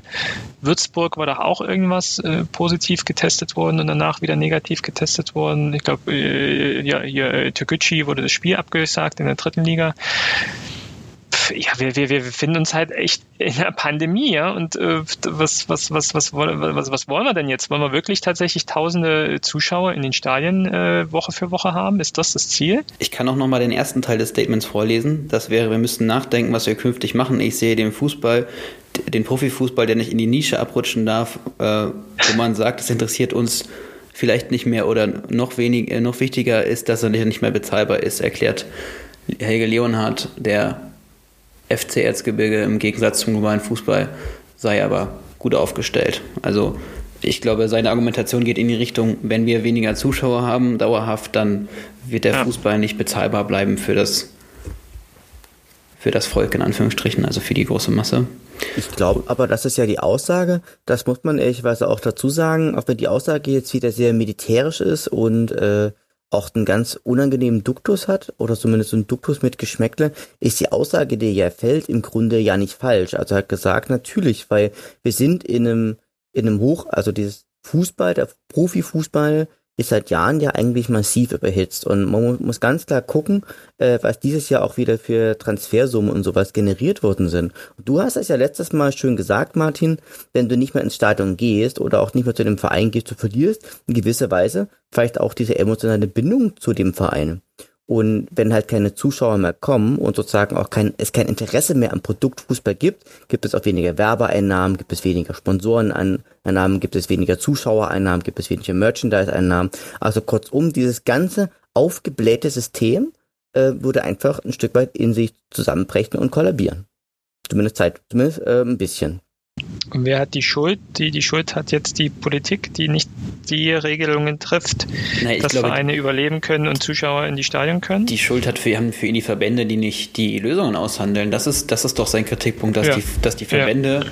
dass die Verbände, ich meine auch die Landesverbände, damit meint er dann sächsischen Fußballverband oder was, also dass es eben keine keine politische Lobbying gibt. Weil wenn man sagt, politisch durchgefochten werden und auch wirtschaftlich, dann geht man ja davon von der Finanzierung vor allen Dingen aus.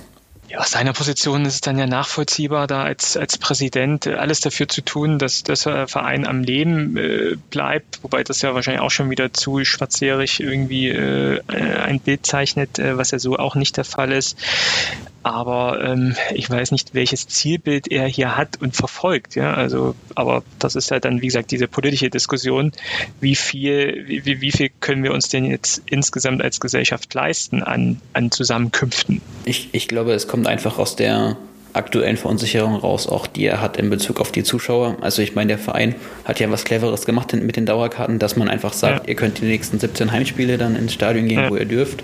Und dann hat man das Geld erstmal in der Kasse. Da ja. kann man wahrscheinlich erstmal seine Liquidität mit sichern, aber der Verein wird schon darauf gesetzt haben, dass man irgendwann wieder mehr Zuschauer hat. Klar, klar, klar. Auch in der Saison noch. Und dann wird es halt schwierig. Dann ist am Ende vielleicht die einzige Option, nochmal bei den Profis zu sagen, wir machen jetzt einen Gehaltsverzicht. Tja, das ist dann die Alternative oder gar keine Wintertransfers mehr im, im Budget sind. Vielleicht. Gut, dann haben wir unseren Helge der Woche kreiert. Ich glaube, so viel gab es dann auch gar nicht auszuwählen. Ähm, so viel Posts, so viel Tweets, äh, so viel Interviews hat er dann gar nicht gegeben. Ähm, aber ich denke, standesgemäß konnten wir hier einen akzeptablen Helge der Woche kreieren. Vielen Dank, Martin. Gerne doch. Gut. Immer wieder jetzt, überzeugt von der Rhetorik. Absolut. Also der Und auch wieder äh, eh, eh nicht zum Spiel wenig überraschend irgendwie. Genau. Er ist, eben, er ist eben sehr authentisch, unser Helge. Ja, so ist er halt, genau. So, wir haben ähm, auch noch ein Fokusthema eigentlich für diesen Podcast ausgewählt, äh, das Thema Sportwetten und ähm, wie aktuell, ähm, ja, sage ich mal auch ähm, EA Sports mit seinem Produkt FIFA umgeht, äh, was es kostet, äh, was man als äh, Nutzer hinlegen muss, um dort äh, Spiele spielen zu dürfen. Wir sind aus der Diskussion auf die Diskussion gekommen äh, aus einem äh, Blog aus der Fanszene äh, vom FC St. Pauli, der äh, magische FC-Blog hat nämlich mal unter untersucht, bei wie vielen Vereinen äh, aus den ersten zwei Ligen war es, glaube ich, äh, ist ein Wettanbieter ähm, im Sponsorenportfolio so erkennbar. Und da war tatsächlich Aue der einzige Verein aus den 36 Profivereinen, bei dem kein äh, Wettanbieter, kein Sportwettenanbieter tatsächlich so als Sponsor auftritt, jedenfalls nicht auf der ähm, einsichtbaren ähm, Sponsorenliste. Ähm, das hat mich tatsächlich überrascht, äh, das wusste ich so nicht. Ähm, würde ich aber aber auch ja so von Haus aus eher positiv bewerten, weil ich jetzt Sportwetten auch eher kritisch äh, gegenüberstehe. Äh, zwar auch ab und zu mal gemacht, gebe ich auch zu und habe glaube ich auch noch die die äh, BWin-App drauf und wenn es irgendwie mal ein kostenloses Spiel geben, mache ich es tatsächlich auch. Das das ist dann auch so. Aber natürlich trotzdem auch ein, ein gewisser Suchtfaktor und für viele auch schon ein Punkt, äh, äh die jemanden ins ins Unglück äh, geraten lassen haben. Ähm, kritisches Thema, wo wir heute mal einen Blick drauf werden wollen wollen, weil wir ja auch Tobias haben, der sich da extrem eingearbeitet hat. Aber vielleicht mal so eine erste Frage an euch zwei. Äh, Sportwetten, äh, so allgemein, ähm, schon mal gemacht? Macht ihr regelmäßig? Wie ist eure Haltung dazu, Martin, Tobias? Also ich würde erstmal in äh, Abrede stellen, ob diese Aussage überhaupt stimmt, dass Aue keinen Wettpartner hat. Also aktuell eher nicht. Also wäre mir nicht bekannt, aber es gab auf jeden Fall schon Sportwettenwerbung auf der Webseite auch. Und wenn ich mich richtig erinnere, gab es auch Bandenwerbung. Und zwar von einem der kleineren Anbieter, irgendwie sportwetten.de oder sowas, ja. also nicht von den großen. Ja. Und äh, ich muss ehrlich sagen, ich finde die Normalisierung äh, sehr fragwürdig. Auch, äh, ja, ich habe, also ich meine, wer hat noch nie eine Sportwette gemacht? Da würde ich jetzt äh, mal sagen, dass ist, gibt es wahrscheinlich keinen, keinen Fußballfan, aber das ist ja gerade das, was die Wettanbieter erreichen wollen, eine Normalisierung des, des Wettens. Also, dass man vor allen Dingen mit angeblichem Fachwissen Geld verdient, obwohl ja äh, statistisch gesehen immer nur der Wettanbieter gewinnt. Das ist ja auch so ein, so ein Irrglaube von Leuten, die sich noch nie mit dem mit dem Geschäftsmodell beschäftigt haben, ja, dass, dass natürlich immer nur die Hälfte der Einsätze wahrscheinlich am Ende dann ausgeschüttet wird. Und äh, ja, ich finde die Normalisierung im, im Fußballbereich genauso problematisch wie von Alkohol am Ende. Also ich wäre auch dafür, dass es ein Alkohol- und Sportwettenverbot gäbe im Sport. Tatsächlich, Martin, habe ich noch nie eine Sportwette abgeschlossen und wenn ich mir jetzt äh, meine Ergebnisse bei unserem Tippspiel angucke, ist das glaube ich auch ganz gut. äh, nee, ich bin überhaupt gar nicht, bin überhaupt gar nicht der Wetttyp und weil ich, weil ich schon mal glaube, das ist so ein bisschen so wie bei wie beim Poker. Du denkst, du hast so das subjektive Gefühl von Kontrolle und du kannst irgendwas erreichen. Am Ende bist du aber immer auch ein Stück weit von von Glück abhängig oder ob der Spieler jetzt gut geschlafen hat oder ob der gerade äh, einen Stress mit seiner Freundin hatte oder ob gerade ein Vogel in, in Stadion gekommen ist und sich, sich, sich dort hingesetzt hat. Also da gibt so viele, ähm, die so viele Faktoren, die du überhaupt gar nicht beeinflussen kannst. Und äh, es gibt Leute, die finden das unglaublich toll, für die ist das eine unglaublich große Befriedigung, aber ich habe da ehrlich gesagt ziemlich große Angst davor, irgendwie da auch, auch in so einen Strudel reinzugeraten und viel Geld zu verlieren. Was da ja auch noch mit für mich so reinspielt, ist ja auch dieser ganze Wettskandal. Dann der, wann war es mit, mit Robert Holzer irgendwie 2, 6, 7, vier. 5, 6, 7, 4. Ja. Also wo man halt auch mal sieht, dass, dass, es, dass es dann halt auch schon Dimensionen annimmt, ähm, wo man auch als Spieler dann eben äh, wirklich ins, ins Nachdenken kommt. Und wir wissen ja auch, dass es äh, üblich ist, äh, unter den Profis auch äh, ja, auf Spiele zu wetten. Ich glaube, man ist da auch schon recht empfänglich. Ich glaube auch dann unser, unser Parallelthema mit, mit FIFA, auch allein ähm, das FIFA-Spielen ist natürlich da auch äh, weit verbreitet und so. Aber dass man da natürlich auch ähm, mit, seinen, mit seinen Kenntnissen, mit seinen Einflussmöglichkeiten, die man auf Spiele hat und vielleicht auch dann mit seiner Langeweile, die man dann eben auch tagsüber in, keine Ahnung, in, in, in Cafés vertreibt und irgendwie ein paar Bekanntschaften macht, die natürlich auch sehr interessiert sind äh, an der persönlichen Bekanntschaft zu einem Profifußballspieler, die dann halt genau solche Situationen erzeugen, wie es jetzt dann ja 2004 der Fall war, dass ich dann ähm, ja ein Schiri äh, mit einem mit einem Wettpaten äh, zusammen äh, tut und dann äh, wirklich Profispiele verschiebt. So und ähm, könnte mir gut vorstellen, die, die Profis verdienen immer aktuell ja immer noch auch äh, sau viel Geld, ähm, aber dennoch der eine oder andere eben meint hier vielleicht äh, am Ende der Saison oder man kann ja sogar auf, auf, auf Freundschaftsspiele wetten, ja, dass man da auch eben sagt, ach, äh, das ein oder andere Ergebnis ist mir dann im Zweifel auch egal und vielleicht habe ich auch mit dem einen Verein schon äh, abgeschlossen, äh, bin sowieso mit den Gedanken schon beim neuen Verein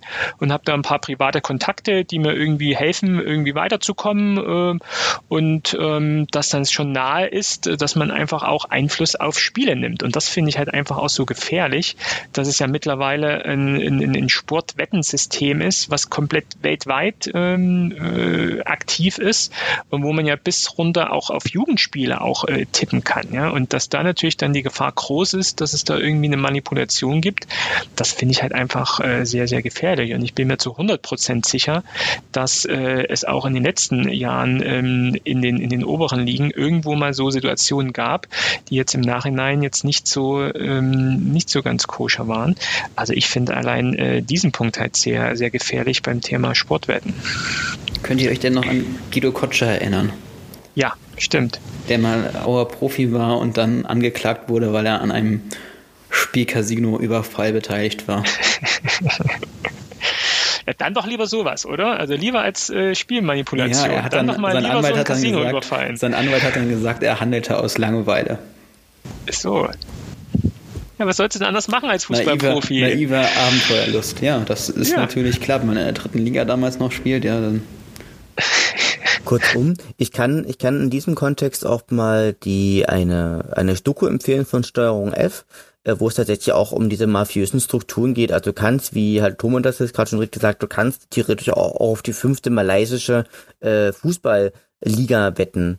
Und tatsächlich werden wohl auch in den unteren Ligen wohl tatsächlich auch, wohl zum Teil auch Spiele verschoben. Und ich glaube, wenn du dich da mit diesen mafiösen Strukturen anlegst, ist es halt tatsächlich wie im Film, dass du dann tatsächlich auch wirklich Ärger bekommst, bisschen wie die suchen sich zu Hause auf und, und brechen dir mal ein paar Knochen.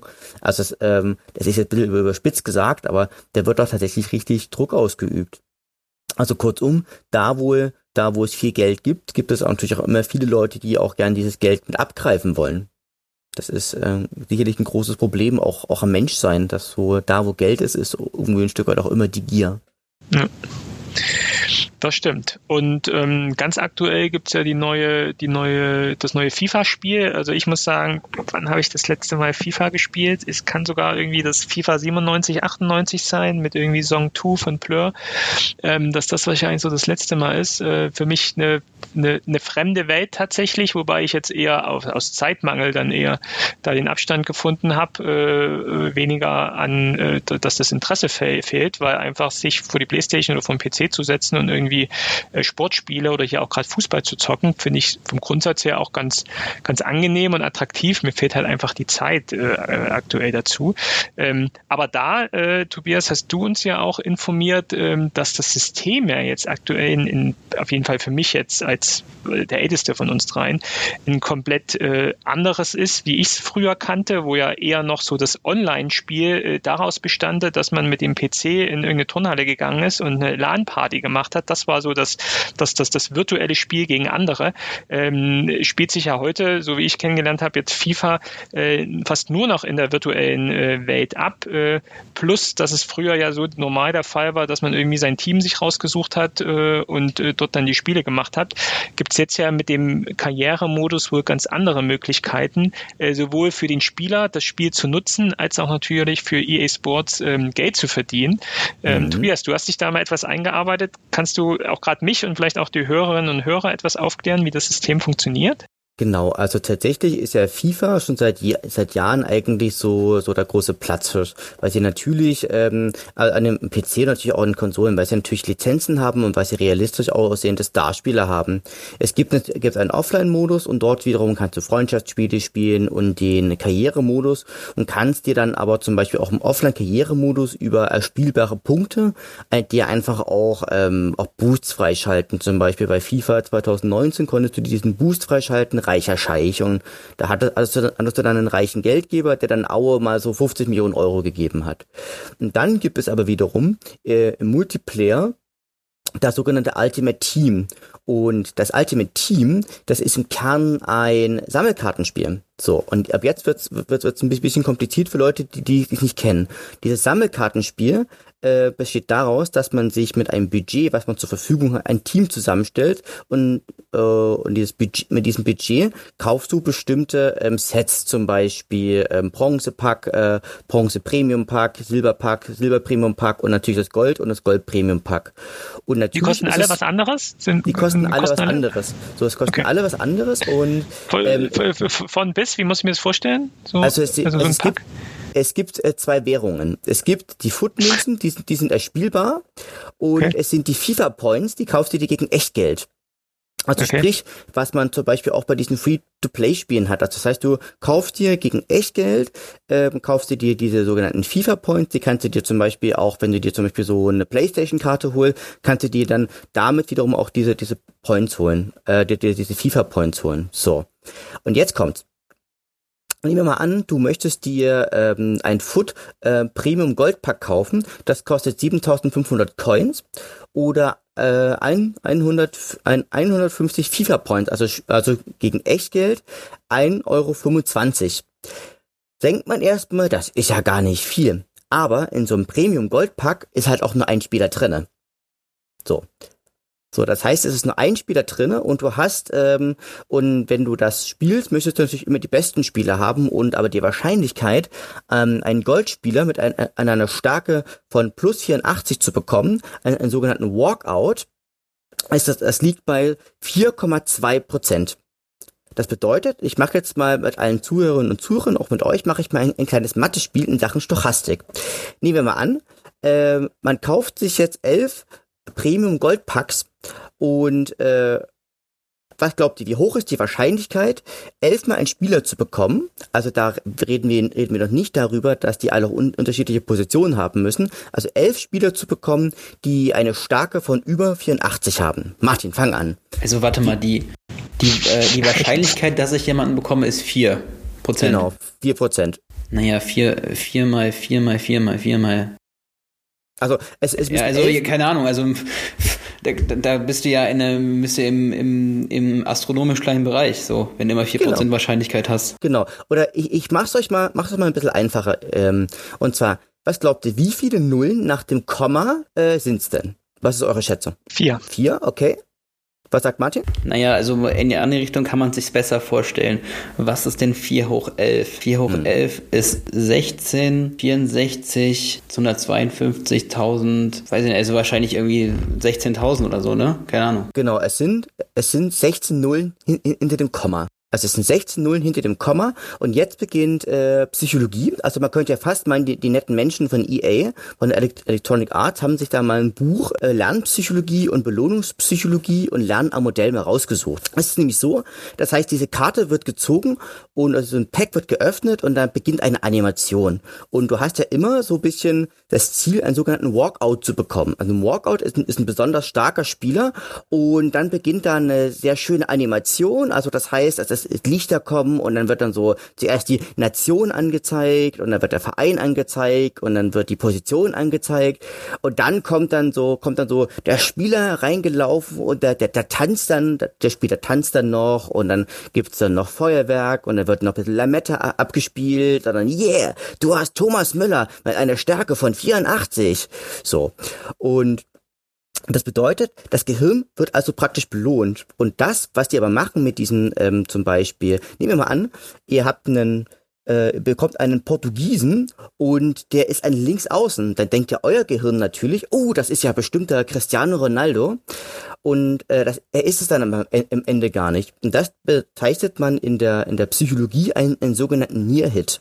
Das bedeutet, das Gehirn hat praktisch ein fast Erfolgserlebnis gehabt. Das wird aber genauso bewertet wie, wie ein Erfolgserlebnis. Das bedeutet, es werden schon Glückshormone aus, ausgeschüttet, was das Verhalten am Ende ja auch, auch wieder belohnt.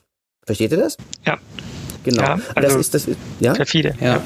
Ja. Genau. Das ist wie beim, das ist wie beim einarmigen Banditen, dass wenn man dreimal irgendwie eine Gold, goldene Glocke braucht und man hat am Ende zwei goldene Glocken und ähm, eine Kirsche, dann ist es auch ein Near-Hit. Und ich habe mir jetzt unendlich viele Videos, ähm, achso, und das perfide ist, ist, dass ähm, ja FIFA Influencer ähm, beschäftigt oder mit denen kooperiert, die ähm, dann diese, die dann diese Pack-Opening machen. Und das Spannende ist ja aber, dass ähm, das hat einer der, der Streamer erzählt, dass wenn die mit denen kooperieren, dass die überwiegend nur Packs bekommen, wo diese Walkouts drin sind. Das bedeutet, der ihre Wahrscheinlichkeiten werden hochgesetzt. Das heißt, die Wahrscheinlichkeit werden hochgesetzt, dass die, dass die einen Walkout bekommen. Da wird also in der, der normale 13, 12, 13, 14-jährige junge Mädchen äh, guckt sich das an und denkt, boah, es ist ja eine total hohe Wahrscheinlichkeit, so einen richtig geilen, so einen richtig geilen Spieler zu bekommen und werden dann ihre 40, 50 Euro Taschengeld dann zum nächsten Konsum oder, äh, oder was, was was ihnen wohin tragen und sich dann dort diese Packs dann kaufen. Ich habe da was sehr Interessantes mir angeguckt und zwar von einem Streamer, ähm, der heißt Trimax und dieser Spieler hat äh, insgesamt 6000 Euro investiert. 6000 Euro äh, nur in diese FIFA Points. Und der hat dann, ähm, glaube an fünf verschiedenen Tagen zwölf Stunden lang nur, nur gestreamt und hat von diesen zwölf Stunden Streaming äh, hat er dann ähm, Videos gemacht, also ja, so Highlight-Videos gemacht, wo halt so seine Walkouts praktisch drin waren. Und das bedeutet, diese, diese Highlight-Video waren so, waren so circa 20 bis 25 Minuten. Und der hat dann aber festgestellt, der hat dann in diesen 20, 25 Minuten halt aber auch mal 10, to 10 Torhüter gezogen. Also auch äh, davon achtmal den gleichen oder hat siebenmal Thomas Müller gezogen oder oder keine Ahnung und hat dann, glaube ich, ich habe das, ich habe mir ja verschiedene Streams auch angeguckt, als verschiedene Highlight-Videos und hat vielleicht zweimal einen, einen, einen Legendenspieler bekommen. Und das noch perfidere ist, diese Karten ähm, ist dann so, dass das sind dann, du kannst auch Spieler in bestimmten Formen praktisch äh, praktisch ziehen. Das heißt, du kannst also praktisch dann Thomas Müller in schwacher Form ziehen und dann Thomas Müller in äh, starker Form ziehen. Und was noch perfider ist, wenn du das tatsächlich online spielst, also darum geht's ja eigentlich im Grunde, also es geht im Online-Spielen, geht's also darum, dass du das, mög dass, dass du das bestmögliche Team zusammenstellst. Aber um das bestmögliche Team zusammenzustellen, musst du bestimmte Spieler zusammenspielen lassen, weil, weil die nämlich zusammen so eine Art Boost haben. Und das heißt, wenn diese Spieler zusammenspielen, die aber extrem selten sind, sind diese Spieler praktisch nochmal stärker. Das bedeutet, dieses gesamte System ist eigentlich darauf aus, gerichtet sozusagen eigentlich Menschen mit einer schwachen Impulskontrolle eigentlich in in die Sucht zu führen. Und das ist tatsächlich auch in der in der, in der Psychologie auch ein ganz klassischer Begriff, das, das sind, die, sind die sogenannten Wale. Das heißt also, Wale sind Leute, die Tausende von Euro in, in, solch, in solchen Spielen ausgeben. Und ich kann euch ja mal erzählen, äh, was Störung der Impulskontrolle im ICD-10 ist. Hier steht also Wiederholung eines pathologischen Verhaltens trotz neg negativer Folgen, zum Beispiel Spielsucht, ohne materiellen Gewinn oder andere erkennbare Motive. Ähm, hier geht es also darum, dass man praktisch den Impuls hat, sich noch ein Kartenset zu kaufen, sich noch ein Kartenset zu kaufen und man, man das praktisch gar nicht mehr kontrollieren kann. Und dieses Verhalten sorgt dann tatsächlich für Entspannung oder auch tatsächlich für Rauschgefühle, äh, wie wenn man sich zum Beispiel sich Drogen, also sich betrinkt oder auch sich zum Beispiel irgendwelche Substanzen sich da auch rein ähm, schießt. Und die Kriterien sind zum Beispiel, dass man dieses Verhalten immer, immer und immer wiederholt, obwohl es bereits negative Folgen hat, zum Beispiel massive finanzielle Verluste, Verlust des Arbeitsplatzes, Verlust von engen Beziehungen, Verlust von Tagesstrukturen oder halt auch der krasseste Fall, dass man praktisch Haus und Hof praktisch miteinander ähm, verspielt. Also wie man das früher in diesen alten Western-Filmen kannte. Aber auch als ich meiner Suchtberatungsstelle mein Praktikum gemacht hatte, kam auch gerade eine Frau nach Hause und hat dann festgestellt, dass ihr Mann halt mal am Wochenende 40.000 Euro verspielt hat. Und da gibt es also verschiedene Formen, zum Beispiel das pathologische Spielen, wie es halt bei FIFA der Fall sein kann, aber auch zum Beispiel Pyromanie, zum Beispiel Leute, die es einfach schön finden, einfach Sachen anzuzünden, restriktive Häuser. Dann die Kleptomanie, also zum Beispiel die Leute, die in den Laden gehen und einfach aus, aus einem Impuls heraus klauen. Dann die Trichotillomanie, das ist zum Beispiel, wenn du dir krankhaft deine Haare rausziehst oder auch zum Beispiel, ähm, es gibt auch die Arbeitssucht, es gibt die Sexsucht und es gibt zum Beispiel halt auch die, die Sportsucht.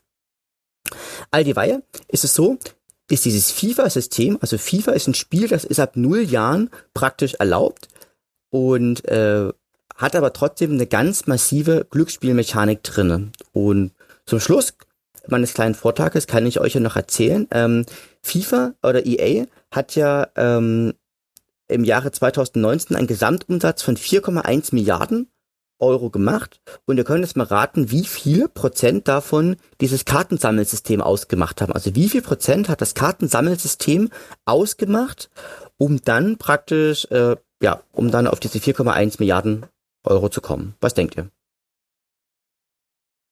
In Wird jetzt ja wahrscheinlich nicht wenig sein, 20 Prozent, 25? Mhm. Was, was sagt Max? Ich würde mal sagen 40, 50 Prozent. Genau, also, also ähm, es sind tatsächlich 25 Prozent gewesen. Das heißt, also spricht, im Jahre 2019 hat das eine Milliarde Euro eingespielt. Eine Milliarde Euro für, für ein Spiel, was im nächsten Jahr praktisch neu rauskommt und wo die Karten, die du dir in dem einen Jahr gekauft hast, de facto wertlos sind. Du kannst sie nicht dann wieder weiternehmen. Du kannst sie nicht da, aber du, aber du kannst das alte Spiel weiterspielen. Du kannst FIFA 21 weiterspielen, aber wenn du FIFA 22 anfängst, dann musst du wieder bei Null anfangen. Genau, dann hast du, dann, okay. hast, du kein, dann hast du keine Karten mehr. Okay, also okay, sprich, okay. Es ist dann aber auch so, dass dann die Hardcore-Gamer dann auch direkt zum, zum nächsten Spiel gehen.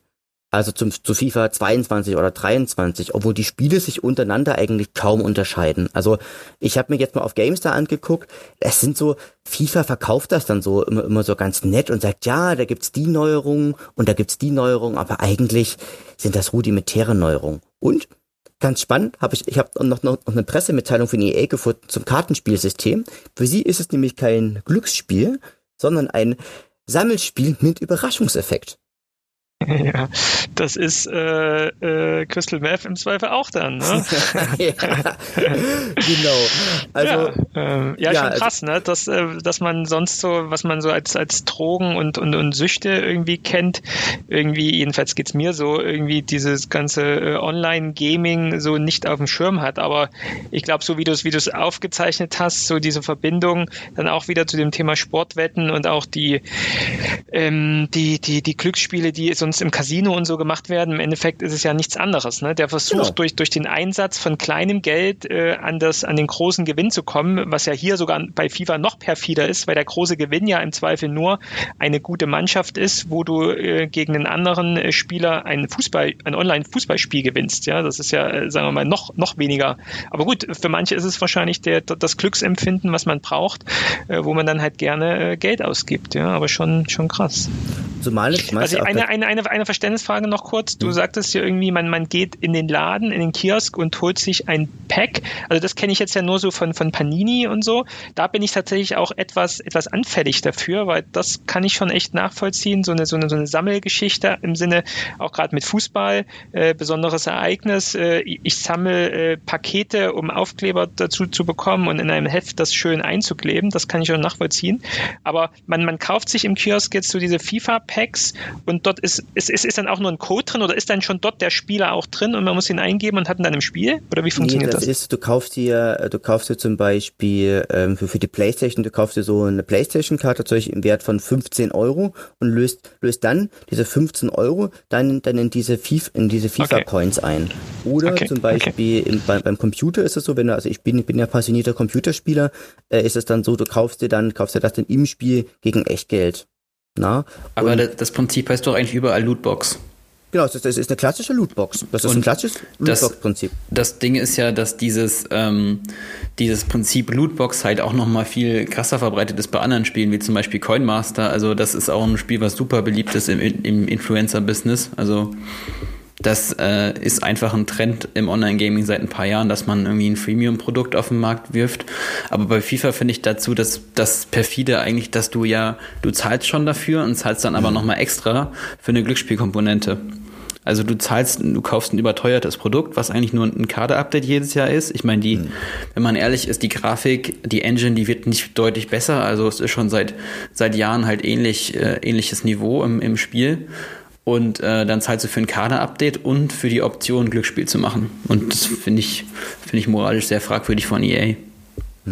Zumal sie ja auch, äh, auch Influencer einsetzen, denen bessere Kartenpakete geben und dann, die sich dann ja bewusst freuen, obwohl ich habe diesen einen Influencer gesehen, irgendwie, der war mir nach 10 Minuten komplett un unsympathisch, das war aber, war aber nicht äh, Trimax, sondern weil der, weil der sich so künstlich gefreut hat und sagt, yeah, das ist das Geilste, was ich jemals gemacht habe, yeah, danke EA, danke EA dafür, dass ich jetzt Gianluigi Buffon jetzt in meiner Mannschaft habe wo man, wo man so ganz genau wusste, du bekommst hier irgendwelche gezinkten Karten.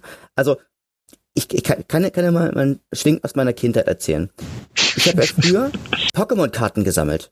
Kennt ihr noch Pokémon? Habe ich auch gesammelt. Und bei diesen Pokémon, ja. ja, und diese, diese Pokémon, die, die, hast du dir ja physisch im Laden geholt. Die waren sauteuer, aber wenn du da so eine Glitzerkarte dabei hast, so, so einen glitzernden Glurak, das war hammergeil. Und das bedeutet, die Karten waren aber schon drinnen. Ja, hier ist es aber so, du kannst ja die Wahrscheinlichkeit steuern, wie, wie hoch die Wahrscheinlichkeit ist, einen, einen bestimmten Spieler zu bekommen. Das heißt, du kannst es, kannst es nachträglich ja auch noch ändern. Durch, indem du, indem du zum Beispiel den, den Algorithmus veränderst oder so. Und das ist halt auch so ein bisschen ein Stück weit auch das, und das perfide. Ja, aber sie werden sich ja damit äh, rausreden, dass du die Punkte erst umgewandelt hast und damit ja schon die Leistung bekommen hast, dass du die Punkte ja gekauft hast, whatever. Also ich meine, das ist ja, die, die nutzen ja immer irgendwelche äh, Schlupflöcher, damit sie nicht als Glücksspiel gelten. Ist ja bei, genau. bei Coinmaster genauso zum Beispiel. Also ich kann auch mal das Video von, von Jan Böhmermann dazu verlinken, was äh, die, das Neo-Magazin gemacht hat. Das fand ich mich auch sehr interessant. Und Coinmaster scheint ja auch so bei Frauen halt ein sehr äh, beliebtes Spiel zu sein, im, im, Gegensatz zu jetzt FIFA, was klassischerweise ja ein Jungspiel ist, ne? Mhm. Genau. Aber in Belgien ist zum Beispiel diese, diese FIFA-Lootbox-System zum Beispiel schon verboten. Weil es gesagt okay. hat, das ist Glücksspiel. Okay. Na, und ich kann euch auch sagen, der eine, eine Typi, der, äh, der, dieser Trimax, der hatte mit 6000, hat 6000 Euro ausgegeben und der hat mit diesen 6000 Euro nicht seine Traummannschaft zusammenbekommen. Also 6000 Euro, das ist, äh, und der wird das Geld haben, der hat, hat mehr, hat mindestens eine Million Follower und die Videos generieren halt eine, auch eine halbe Million Klicks, also der wird sich das leisten können, aber so der normale Mensch, der einfach anfällig ist, oder es gibt Menschen, die einfach anfälliger sind für solche Mechaniken als andere. Und es gab auch genug Menschen, die sind in World of Warcraft einfach stecken geblieben. Ähm, und die sind einfach nicht mehr zur Arbeit gegangen und haben praktisch alles verloren, weil sie bloß noch in diese World of Warcraft ähm, Blase gelebt haben. Und so ist es hier, hier letztlich, letztlich gesehen auch. Es gibt Menschen, die sind ähm, anfällige für Glücksspiel und die werden da Hunderte von Euro ausgeben. Tja, da seht ihr mal, liebe Hörerinnen und Hörer, erhobener Zeigefinger vom Auer Podcast. Äh, aufgepasst, äh, wo das Geld hinfließt. Ja. Ja, krass. Also vielen Dank, Tobias, für die, für die ganze Recherche. Ich glaube, du äh, äh, hast auch äh, mit den ganzen Videos da, glaube ich, viel Zeit äh, rein investiert, das zu recherchieren. Aber äh, allein uns, äh, für uns war es ja super interessant und auch ja allein für mich, ähm, da mal in die Welt einzutauchen. Irgendwie gefühlt äh, ist es irgendwie etwas so, wie, wie wenn ich jetzt sozusagen der Opa bin und hier so mal bei euch reinfrage, hier, Jungs, was macht ihr denn da den ganzen Tag hier an dem Playstation und so irgendwie? Und äh, wieso brauchst du denn schon wieder meine Kreditkarte denn irgendwie äh, jung? Ähm, aber tatsächlich ist das echt an, an mir so äh, vorbeigegangen, dass natürlich trotzdem FIFA so ein Riesenhype ist. Ähm, das ist mir ja schon bewusst. Und jetzt mit meinem kleinen Sohn werde ich wahrscheinlich schon irgendwann dann äh, in näherer Zukunft äh, wieder damit in Berührung kommen. Und grundsätzlich freue ich mich auch wieder darauf, weil es, glaube ich, schon in, in, sagen wir, auch ein schönes Erlebnis sein kann, irgendwie äh, zusammen ähm, eine Playstation zu zocken. Aber ähm, es sollte sich natürlich im Rahmen ähm, halten. Und wie was du hier beschrieben hast, das ist ja äh, äh äh, indiskutabel und so, ähm, ja, glaube ich schon einfach eine schwierige Situation. Also aufpassen. Aber ähm, ich habe mich auch zu dem Thema vorbereitet. Jetzt vielleicht ein kleiner Abschluss dazu. Wer ist der bestbewerteste Spieler von Erzgebirge Aue bei FIFA 21? Wer hat es als erstes? Jan Hochscheid. Wer hat Jan Hochscheid gesagt? Tobias. Ja. Was hast, du hast recht. Was hast du gesagt, Martin? Krüger. Krüger ist nur ähm, zweiter, dritter, vierter, fünfter wohl. Ähm, wow. Nee, vierter. Jan Hochscheid, äh, 72er Stärke, äh, Martin Mennel, 71er Stärke, Rizzuto, äh, 70er Stärke und Krüger nur 69. Äh, wird das, äh, hatte ich auch noch als Frage, Tobias, wird das im Laufe der Saison auch angepasst an die Realität irgendwie? Ja, ich glaube schon. Also ich glaube, das wird angepasst und okay. Äh, aber ich glaube, du wirst aber keinen von unseren Auer-Spielern jetzt eben im, im Goldpaket finden. ja, deswegen hat der, hat der äh, Kollege Influencer ja auch seine Traumelf nicht zusammenbekommen, weil er einfach so lang ziehen wollte, bis er Jan Hochscheid bekommt. Das aber ja nicht geschafft hat. Ja, scheiße, scheiße gelaufen. Und Tommy ähm, Käsemodel, ja. Ja, genau. wenn, er, wenn man alles zusammenrechnet, äh, auf welchem Platz äh, von der Stärke her schätzt ihr Auer ein bei FIFA 21? Ich glaube, glaub, Tobias, du weißt, äh, Martin, was schätzt du? Elf. Tobias? Ich glaube, die sind ober, oberes Mittelfeld. Also die sind, das, das sind, haben ganz viele Mannschaften die, die gleiche Stärke, also die, die identische Stärke. Und da sind die auf Platz drei oder so, auf, auf einem geteilten ja. dritten oder vierten Platz. Richtig, genau. Geteilter dritter Platz. Irgendwie äh, Düsseldorf auf eins, HSV auf zwei und äh, Aue auf drei tatsächlich äh, mit, gemeinsam mit Heidenheim, Nürnberg, Hannover, Paderborn und Sandhausen. Also zu sechs auf Platz drei. Ähm, ja, da äh, glaube ich, äh, wäre jeder äh, zufrieden, wenn wir dann tatsächlich in der Tabelle auf einen dieser Plätze, äh, Platz drei, äh, fünf Plätze abwärts äh, irgendwo reinkommen würden. So, und jetzt noch ein, der kleine Spaß am Ende. Wer ist der äh, physisch stärkste Spieler in der zweiten Liga bei FIFA 21? Also es gibt so verschiedene Werte, Tobias, du wirst kennen und wahrscheinlich Martin auch, den, den, den höchsten physischen Wert in der zweiten Liga. Also, also es ist ein Verteidiger auf jeden Fall. Also mhm. in der Verteidigerwelt der zweiten Liga, wer ist da der physisch stärkste? Ballas. Florian Ballas wurde von FIFA 21 als derjenige Spieler in der zweiten Liga komplett, nicht nur bei Aue, sondern komplett mit dem höchsten physischen Wert ausgezeichnet. Interessant, das hast du auch aus einem Artikel, ne? Das habe ich auch aus einem Artikel. Ja, meine, meine, also meine, äh, meine Quellenrecherche für diesen Podcast, äh, tag24.de. okay, ja, vielen Dank, äh, Tobias, für die äh, spannenden Einblicke in eine mir fremde Welt, aber äh, sehr spannend. Okay, jetzt sind wir schon am Ende ähm, der, der Folge. Wir haben ja auch schon fast jetzt eine anderthalb Stunde wieder gequatscht.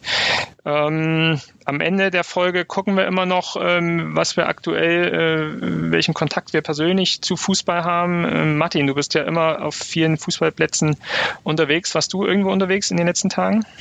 Ähm, genau, ich war zweimal Landesklasse West gucken und zwar einmal in Falkensee, da bin ich mit dem Fahrrad hingefahren, das ist so 25 Kilometer von Potsdam entfernt und einmal in Teltow, das ist an der Berliner Stadtgrenze, ähm, ja, südwestlich von Berlin. Und ja, es waren beides ganz interessante Spiele und äh, ja, es gibt auch schon das erste Update von Babelsberg 03. Ich habe ja bei Babelsberg 03 eine Dauerkarte und zwar dürfen sie jetzt vom nächsten Spiel maximal 250, vielleicht sogar noch 150 Zuschauer reinlassen. Und ich habe mich jetzt für eine Tageskarte beworben. Toi, toi, toi.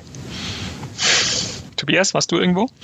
Ja, ich war gestern beim Dresden SC 1898 gegen SV 1910 Edelweiß Rammenau. Und es war ein definitiv sehr, sehr spannendes Spiel. Also ich habe gesehen, wie sich, dort ein, wie sich dort ein Spieler die Schulter gebrochen hat, aber noch alleine ausgelaufen ist. Das hat mich sehr beeindruckt. Und äh, es war interessant, sag ich jetzt mal. Also es sah bisweilen sogar nach, nach richtigen Fußball aus. Also wenn das noch jetzt ein Schwiegersohn-Typ ist, dann äh, glaube ich, kriegt er morgen einen Anruf von Helge Leonard, oder? Das ist doch genau so ein Typ, den wir brauchen. Genau, der mit. Kann er, es, es ist ein Linksfuß, dann ist es jetzt wirklich äh, naheliegend, dass wir ihn mal anrufen sollten. Gut, jetzt ist er verletzt, jetzt sollten wir es vielleicht lassen. Genau. genau, aber es war definitiv ein spannendes Spiel, auch in einem relativ schönen Stadion. Das war so ein richtig schönes ähm, Leichtathletikstadion. Passen 5000 Leute rein und äh, weiß nicht, ob jemand von euch interessiert, aber der Dresdner SC ist, ist, sogar zweimal deutscher Meister gewesen. Und zwar 1933 und, äh, nicht, doch, 1943 und 1944. Ja, hat, hat auch einmal zu DDR-Zeiten noch einen, noch einen Pokal gewonnen. Hat man tatsächlich während des Krieges die Meisterschaft ausgespielt? Wahrscheinlich schon dann. Ne? Ja. Krass. Es gab ja dann noch mal Spielgemeinschaften unter Verein, also Kriegsspielgemeinschaften. Also Fußball wurde sehr lange gespielt, auf jeden Fall im Zweiten Weltkrieg. Ja, und am 1. Juni 2003 war das Spiel. Ich habe nochmal nachgeschaut. 4 zu 1 hat der Aue da gewonnen. Und gegen wen? Na, gegen DSC. Ach so, gegen DSC? Boah, ja, die haben ja mal Regionalliga gespielt. Da sind sie aber ganz schön tief gefallen. Naja, sie waren ja lange Zeit die Nummer 2 in Dresden. Also da hat Dynamo ja in der Versenkung, also war Dynamo, Dynamo ja noch ziemlich in der Versenkung. Also DS, der DSC war äh, Ende der 2000er die Nummer 1 in Dresden. Äh, Anfang Krass. der 2000er. Krass, wusste ich gar nicht. Wusste ich gar nicht. Und Borea gab es da ja auch, auch nur irgendwann mal. Das stimmt. Die waren aber, glaube ich, noch weiter unten, oder? Die waren jetzt nicht wirklich, weiß nicht, ob die mal Regionalliga gespielt haben überhaupt. Vielleicht weiß das ja einer unserer Hörerinnen und Hörer. Dann gleich der Aufruf ähm, Richtung äh, unserer Hörerschaft. Äh, vielen Dank äh, schon mal für die Einsendungen eurer Trikots. Wir hatten ja in der letzten Folge ähm, mal dazu aufgerufen, euer Lieblingstrikot zu fotografieren und uns einzusenden. Einige Trikots haben wir schon. Ähm, für mich so gefühlt äh, sehr stark oder sehr beliebt die Trikots mit dem mit der Kumpelverein-Werbung drauf und dann doch äh, auch bei uns ja heiß diskutiert äh, die Frage, ist ein ein lila Trikot schöner als ein weißes Trikot, schöner als ein orangenes Trikot. Da hat ja doch tatsächlich jeder von uns so seine, seine eigene Meinung. Gut. Jungs, gibt es noch was, was offen geblieben ist? Borea hat übrigens 15 Jahre in der Oberliga gespielt, von äh, 96 bis 2011. Und das war ja dann auch die Zeit, wo teilweise dann noch Karlsruhe Jena und sowas in der Oberliga gespielt haben, in der Staffel. Das ist, glaube ich, deshalb, genau. ja, und Dresden natürlich auch äh, Dynamo Dresden. Deshalb ist, ist glaube ich, eher diese, diese Geschichte auch von Borea. Und, und Sachsen-Leipzig und sowas, also daher an die, die kann ich, kann ich mich noch erinnern. Genau, und den Crown hast du schon, äh, Martin? Ähm, du meinst jetzt äh, das, Borea. das nee, nee, Borea meine ich. Nee, weder das äh, Hans Steier, äh, das Steier-Stadion, Hans Steier Stadion, ne? Beim DSC. Noch Borea habe ich äh, gemacht. Ja. Dresden lässt du aus.